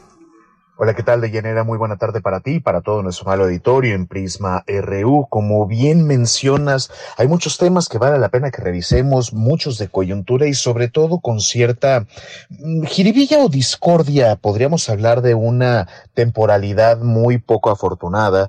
Con esto me refiero a estos supuestos hallazgos eh, de un reportaje eh, compartido eh, donde se menciona que la campaña presidencial del entonces candidato Andrés Manuel López Obrador en el año de 2006 recibió financiamiento de un cártel de las drogas. Pero este es un asunto muy delicado porque eh, se ha tratado de hacer ver con esta noticia que eh, el entonces candidato pudo haber tenido algo de conocimiento o no de que había dinero ilícito dentro de su campaña. No obstante, el propio eh, artículo, eh, perdón, el propio em, autor de este artículo periodístico ha mencionado que no existía la certeza de que López Obrador supiera de esta circunstancia. Entonces, pues, la oposición a la fecha ha tratado de sacar raja política respecto de esta nota, diciendo que el presidente tiene una relación cercana con grupos narcotraficantes y compañía. Esto me parece muy delicado porque puede llegar a enrarecer el proceso electoral que tenemos en curso en nuestro país y, por supuesto, para afectar al partido en el gobierno. Es verdad que se dice por ahí que en la guerra y en el amor todo se vale, pero este es hablar no propiamente de un intervencionismo, pero sí de una noticia que cuando menos se puede antojar vieja para hablar acerca de un financiamiento supuesto, porque tampoco se tienen pruebas eh, concretas acerca de ello. Para cerrar con este breve comentario, valdría la pena recordar también que el propio presidente Barack Obama, con estas investigaciones que realizaba la DEA, donde presumía que tal vez existiese financiamiento, pues al de existir una carencia de pruebas contundentes, se prefirió cerrar el caso porque no existió algún elemento eh, sólido que permitiera concluir este tipo de aproximaciones, estas investigaciones que ahora se ocupan de una forma muy dolosa en la política nacional. Efectivamente, Javier, algo muy delicado, un tema muy delicado, hablar del narco en las campañas y sobre todo ahora cuando también un magistrado habla de esta incidencia que pudiera darse en los procesos electorales, pues está un tema, insisto, muy delicado. Y más aún esto en pleno proceso electoral, además, esta información que surge desde un periodista de Estados Unidos, una periodista mexicana, se cae esta investigación, diríamos de esta manera, no solamente por las respuestas que han tenido los aludidos, los implicados que han dado ya respuesta en distintos medios de comunicación, hablabas también de carencia de pruebas, situaciones que se, en todo caso, para hacer acusaciones tan tremendas se tendría que tener un sustento muy claro y muy evidente. Sabemos hoy que esa investigación se cerró justamente porque no daba para más, no, no había más que explorar en este camino de un supuesto financiamiento o dinero allegado del narcotráfico a la campaña del entonces candidato en 2006 Andrés Manuel López Obrador. Es correcto, Deyanira. No soy quien para calificar el trabajo periodístico de las y los colegas, pero lo que sí me parece es, eh, cuando menos malintencionado, tener que hablar de estas temáticas en este preciso momento de la vida política de nuestro país. Y dejen ustedes la parte de la investigación periodística, que es una de seriedad e importante, que son temas que claro que se tiene que tener presente y sobre todo con una gravedad tal que es hablar de la intromisión del crimen organizado en otras estructuras e instituciones instituciones del Estado mexicano, en este caso en la organización de los procesos electorales o, particularmente hablando, de su relación con candidatas y candidatos y que les pueda brindar o prestar financiamiento ilícito. Esto, por supuesto, que puede condicionar la voluntad de quien eh, se pueda convertir en eh, ejecutivo o legislador, legisladora, y brindándole así prebendas especiales, protección y algunos otros efectos a esos integrantes del crimen organizado. Por supuesto que se trata de un tema de muchísima gravedad, pero me parece igualmente grave que uno de los magistrados del Tribunal Electoral mencione esto como una posibilidad que sí, entendemos que en un país como lo es México es una posibilidad real, pero que seamos claros, ya ha pasado y la propia autoridad electoral y peor aún, la propia fiscalía no ha hecho gran cosa para perseguir y para poder dar con los indicios concretos que terminen por generar y fincar debidamente esas acusaciones. Por eso es que me parece una acusación cuando menos hecho a la ligera con base en reportajes o con historias políticas de anterioridad. Este tema ya ha sido discutido en muchos otros espacios de comunicación y de opinión y pues me parece que ya hay un consenso general donde se habla de la gravedad de la intervención del crimen organizado, sí, pero de la no relevancia actual de esta nota, en tanto que se trató también de una investigación conducida en el extranjero y que tuvo que ser cerrada por falta de evidencias. No relevancia actual de esta nota. Pues sí, veremos, eh, ya hemos estado escuchando, como decía, a quienes están siendo, han sido aludidos que también dan su versión. Importante escuchar todas las voces. No vamos a calificar aquí los trabajos periodísticos, pero sí efectivamente hablar de los hechos que hay en este sentido. Y bueno, otro tema, pasemos a otro tema, Javier, porque está lo que sucede en el PRD. ¿Qué está pasando en este partido? Parece ser que de pronto se adueñan de los partidos ciertos ciertos dirigentes, no sé qué está pasando exactamente en el PRD, pero hay descontento, hay desbandada también, Javier. El tema del PRD es uno que me parece, por decirlo menos o suavecito, triste. Vemos cómo los mismos personajes se han reciclado una y otra y otra y otra vez para ocupar las diferentes carteras y posiciones en el partido y donde vemos también una militancia sufrida, leal, que decidió quedarse después de la ruptura con López Obrador y toda la gente que se fue a Morena y hay que tenerlo también presente. El PRD es un partido de una historia muy rica y muy importante en el proceso de la transición democrática de nuestro país. Creo que sería un error para todas y para todos negar la importancia, la relevancia histórica del PRD y es por ello que me parece tristísimo lo que pasa en ese partido político. Esta eh, noticia que dio a conocer eh, el coordinador, el ex coordinador de diputados del PRD, Cházaro, de abandonar el partido político y también su puesto como coordinador de la bancada perredista debido a los desacuerdos con Jesús Zambrano, pues es una reedición más de las traiciones y las malas jugadas que se han hecho en aquella corriente política llamada Nueva Izquierda, que fue también aquella misma con la que López Obrador y sus adeptos entraron en conflicto cuando todos formaban todavía parte de aquel PRD, pues del año de 2006 y todavía de 2012. Vemos en este partido político cómo se va desmoronando poco a poco y que también pierde relevancia en la oposición. Lo que anunció Cházaro es importante porque él menciona que se baja del PRD, pero va a seguir apoyando a la candidata del frente opositor, a Xochil Gálvez. La gran pregunta es, ¿sirve todavía el apoyo de Cházaro fuera del PRD y qué tipo de estructura o de apoyo social tiene para seguir favoreciendo o brindando algún tipo de soporte real a la candidata de la oposición?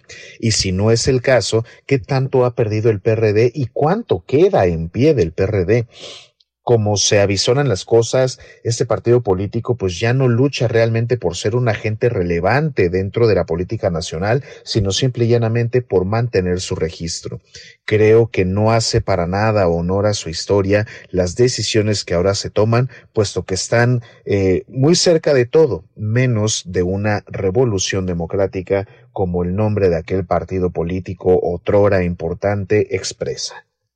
Efectivamente, el Partido de la Revolución Democrática, que además, Javier, ¿cuántas muertes les costó llegar a donde llegaron, digamos, donde la gente volteó a mirarles y volteó a ver en el PRD un partido que tenía la posibilidad de cambiar el rumbo de lo que no se quería?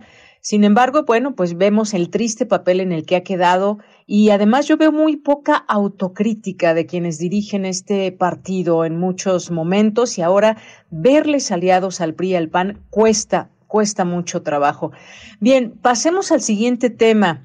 Ya hablamos la semana pasada de quienes irían como candidatos al Senado del PAN, del PRI, pero también ya sacaron algunas listas o ya sacaron algunos nombres más bien en Morena. Algunos no me sorprenden como Omar García Harfuch, Ernestina Godoy, pero me sorprenden algunos como el, el, de Guerrero, Félix Salgado Macedonio. ¿Qué opinas de estas listas? ¿Quiénes más están y qué análisis hacer también eh, hacia Morena?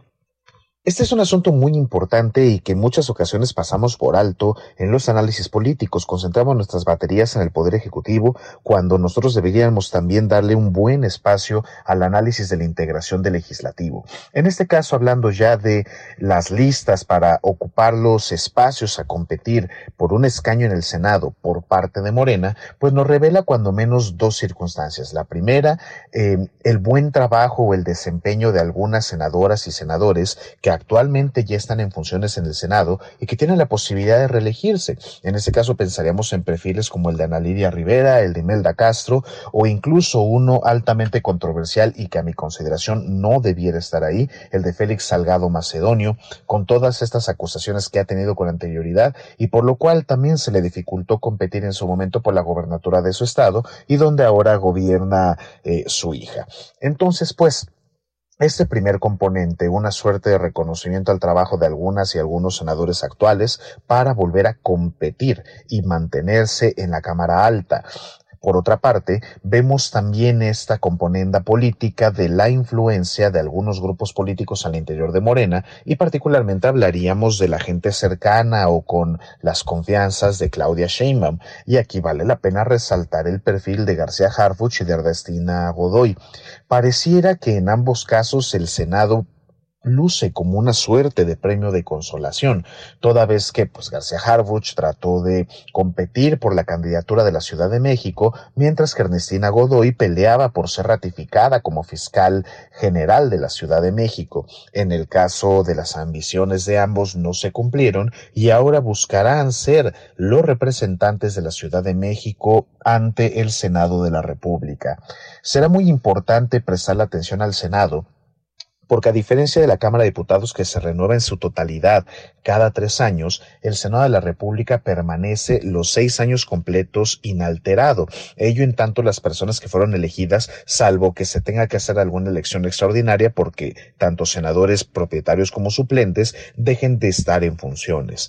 ¿Por qué es importante esto? porque al Senado eh, no cambiar a lo largo de la administración que viene, pues mantendrá una suerte de candado de los números y mayorías o minorías que se pueden reflejar en esa Cámara. En consecuencia, saber si va a ser más fácil o más difícil promover alguna iniciativa de reforma, incluso constitucional, que pueda ser interés de la próxima presidenta o en su caso presidente de nuestro país.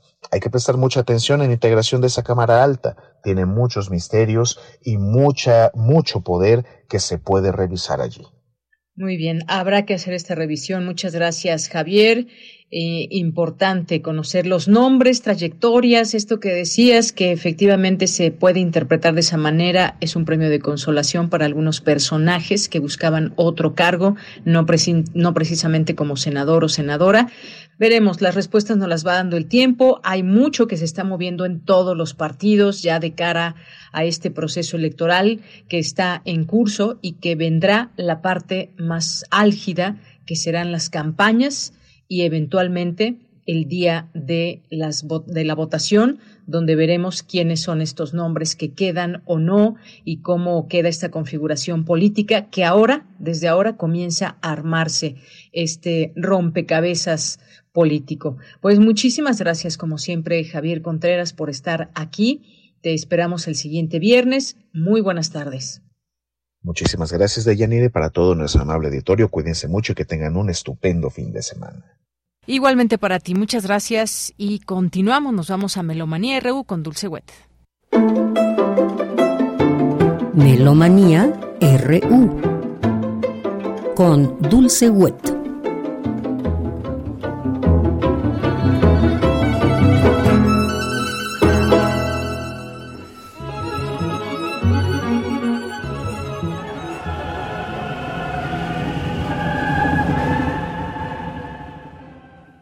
Buenas tardes, muy buen provecho, muy buen viaje. Karina Barrios, Francisco Ramírez Chamorro y Dulce Wet les damos la más cordial bienvenida a Melomanía, hoy viernes 2 de febrero del 2024, Día de la Candelaria. Mañana, 3 de febrero, se cumplen 120 años de Luigi Dalla Piccola, gran compositor italiano, quien se recibe en 1924 hace 100 años y quien tiene particularmente una profunda influencia de Arnold Schoenberg y el sistema dodecafónico. Lo que escuchamos es la primera de tres partes de las canciones de prisión con el coro de cámara Rías, el Schoenberg Ensemble, dirigidos por Reinbert de Leo. Álbum de 22 CDs con dos DVDs y un CD-ROOM, producido por los Países Bajos en 2006 por el sello Etcétera. Y nos vamos a las invitaciones. Hola, ¿qué tal? Buenas tardes. Muchas gracias por sintonizar Melomanías. Para nosotros es un gusto estar aquí con ustedes platicándoles un poco de lo que está haciendo Percusiva 2024, Encuentro Nacional de Percusiones, lleno de conciertos, conferencias, masterclass y talleres. Todavía nos quedan muchas actividades. Estará presentándose a las 3 de la tarde Rabex Sefani, que es un poco de música experimental. Algo de baile con la Calavera Orquesta a las 17 horas. Estas dos actividades son de Plaza de las Artes. Cerramos nuestro día de hoy con el ensamble de percusiones de la Facultad de Música, que bueno, son unas presentaciones de diferentes ensambles de los alumnos que van a estar mostrándonos percusión contemporánea. También tenemos algunas actividades ya en un ratito en el aula magna para todos aquellos músicos que siempre han pensado o han querido saber un poquito más sobre las diferentes lecciones musculoesqueléticas que podemos tener al interpretar. Hay una conferencia abierta que es en el aula magna también una conferencia con la maestra Gris Mendoza que nos acompaña desde el interior de la República y va a estar por aquí un ratito con nosotros. Y para el día sábado, nuevamente para conciertos, les invitamos a la Plaza de las Artes. Va a iniciar el primer concierto a las 10 de la mañana, encargado por la Escuela CIMA. También a la 1 de la tarde, el ensamble musical Concierto Catillos Frenéticos, dirigido por el maestro Edenir López. Se presenta la marca con su performance de batería, la marca Gemes, y ese día cierra el ensamble musical Moctezuma.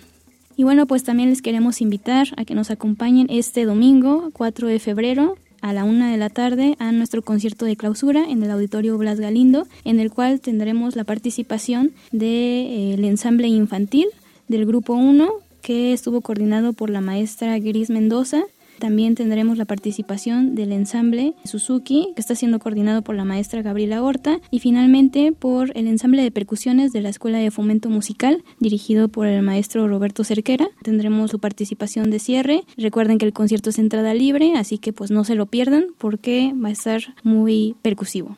También, domingo 4, un poquito más temprano, para toda la familia, la Asociación Mexicana del Método Suzuki va a estar con nosotros, va a estar presentando a algunos de sus alumnos, tanto solistas como en ensamble, de otros instrumentos. Hay un poco de violín, hay guitarra, y cello, de 10 a 12. Son alumnos destacados de diferentes academias Suzuki, tanto del centro del país y un poco del interior de la República. El método Suzuki es una metodología de enseñanza un poco más enfocada para niños, donde se busca estar cerca tanto de los niños como de los padres desde la perspectiva del maestro. Buscamos generar más allá de músicos increíbles, más bien seres humanos con las diferentes cualidades que te da el estudiar un instrumento musical. Nosotros como coordinadores de percusiva estamos trabajando en un repertorio para poder aplicar la metodología Suzuki directamente a instrumentos de percusión. De ahí sale esta colaboración con la que estamos tan cerca. Los invitamos, claro, a que puedan investigar más sobre la Asociación Mexicana del Método Suzuki en sus redes sociales. Los pueden encontrar así, tal cual. También están en su página de internet como suzukimexico.org, donde pueden encontrar las diferentes programaciones, tanto de conciertos como de festivales, eventos nacionales e internacionales que tenemos de la mano de Método Suzuki Claramente los invitamos a que asistan a los conciertos. Es algo verdaderamente impresionante ver cómo los chiquitos con tanta dedicación, tanto esfuerzo y tanto gusto pueden presentar tan buenas obras y sobre todo disfrutándolo tanto.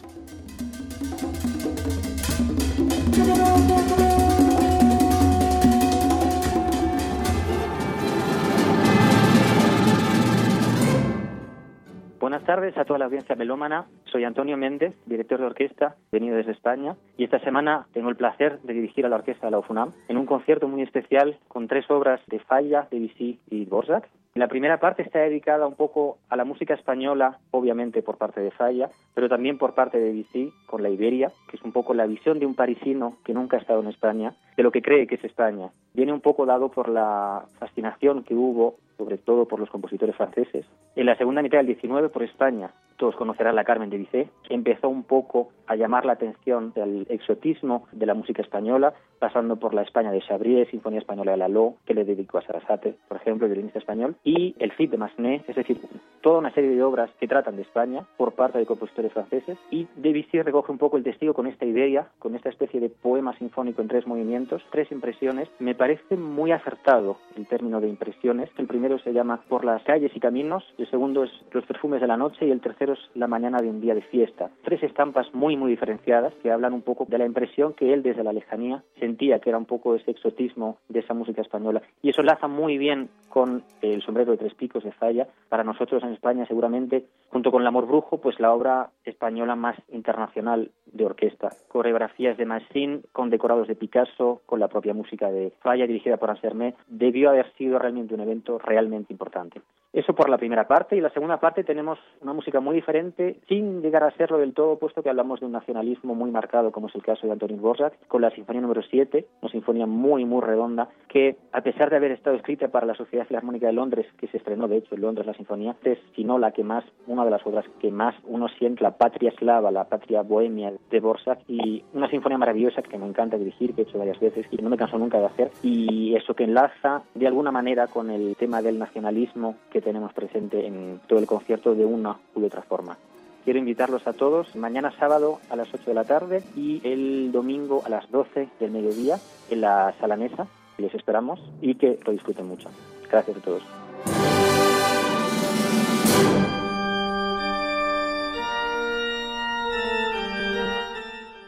Muy buenas tardes, estimados amigos de Prisma RU, estimados melómanos. Soy Gustavo Delgado Parra, director del Festival Internacional del Órgano Barroco, organista, compositor. En varias ocasiones he tenido el gusto de estar aquí con ustedes para invitarles a los conciertos que tenemos regularmente en la parroquia de San Agustín en el marco del Festival Internacional del Órgano Barroco quiero invitarles afectuosamente a que nos acompañen este domingo 4 de febrero para escuchar el concierto a cargo del organista Daniel Toledo, un excelente organista que va a hacer un programa formidable. Varias obras de Juan Sebastián Bach, entre las cuales se encuentran el Preludio y Fuga en Sol Menor, una de las grandes preludios y fugas de Bach para órgano, la famosa y tradicional Tocata y Fuga en Re Menor, BWV 565, va a ser también música de Dietrich Buxtehude, también un preludio en Sol Menor, los órganos suenan con esta música verdaderamente extraordinaria por las cualidades intrínsecas de la escritura musical de estos grandes maestros.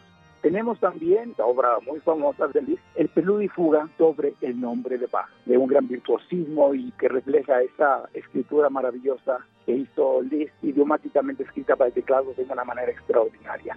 El programa es por demás recomendable y muy disfrutable que recordamos, pasado mañana, 4 de febrero, 15 horas, concierto de órgano, entrada libre. Los esperamos y les mando un muy cordial saludo. Gracias.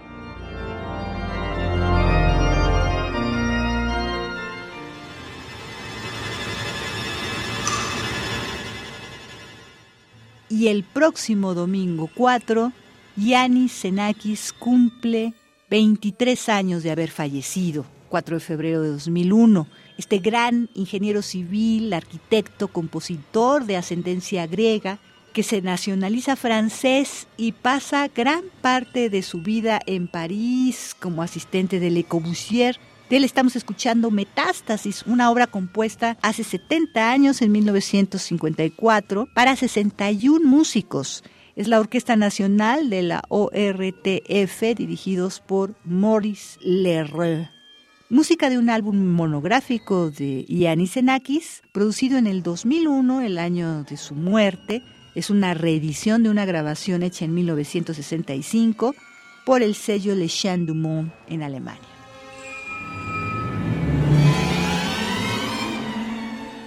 Y hasta aquí Melomanía de hoy viernes 2 de febrero del 2024.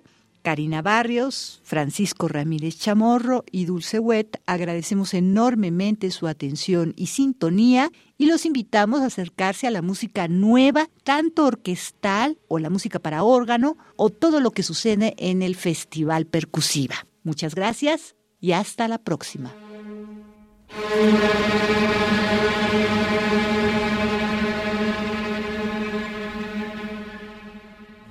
Nos vamos. Muchas gracias por su atención. Lo esperamos mañana en punto de la una de la tarde con más información. Gracias aquí en la producción a Marco Lubián, a Denis Licea en la asistencia, Arturo González en los controles técnicos, a Enrique Pacheco en la continuidad, a Ángel Torres en las redes sociales y a nombre de todo el equipo soy Deyanira Morán. Que tenga muy buena tarde, buen provecho.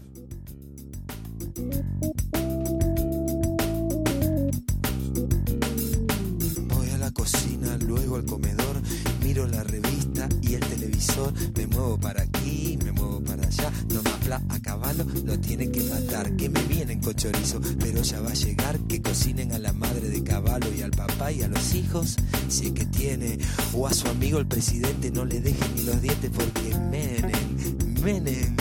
Menem se lo gana y no hablemos de pavos si son todos traficantes. Y si no el sistema qué? Y si no el sistema? ¿Qué?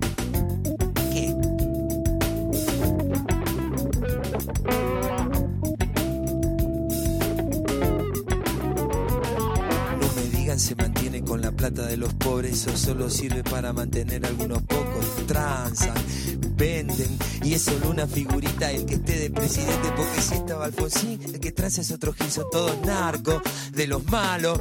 Si te agarran con un gramo después que te la pusieron se viene la policía y seguro que va preso y así sube la balanza. El precio también sube, también sube la venganza ahora va.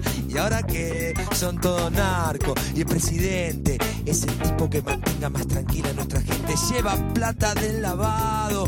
Mientras no salte la bronca del norte nos mandan palo. Ay, ay, ay. Uy, uy, uy. ¿Qué me dicen de dedito que le meten que Jujuy? Ay, ay, ay. Uy, uy, uy. ¿Qué me dicen de dedito que le meten que Jujuy?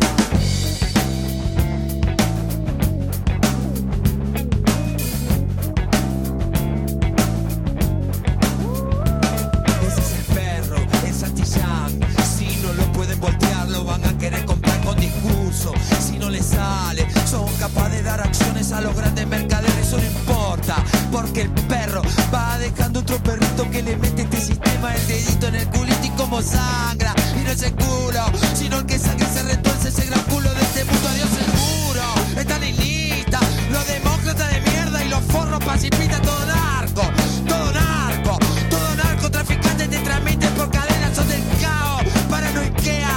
persiguen si son putos, te persiguen si son pobres, te persiguen si fumas, si tomás, si vendés, si fumás, si compras un pobre tonto para hacer para comer, si tomás, vendés, comprás, fumás y vayas en toda la concha de su madre. Y ahora qué, que no queda, elección o reelección para mí la misma vida, hijo de puta, el Congreso, hijo de puta la rosada y en todos los ministerios, Radio UNAM presentó Prisma RU. Una mirada universitaria sobre los acontecimientos actuales. Prisma RU. Relatamos al mundo.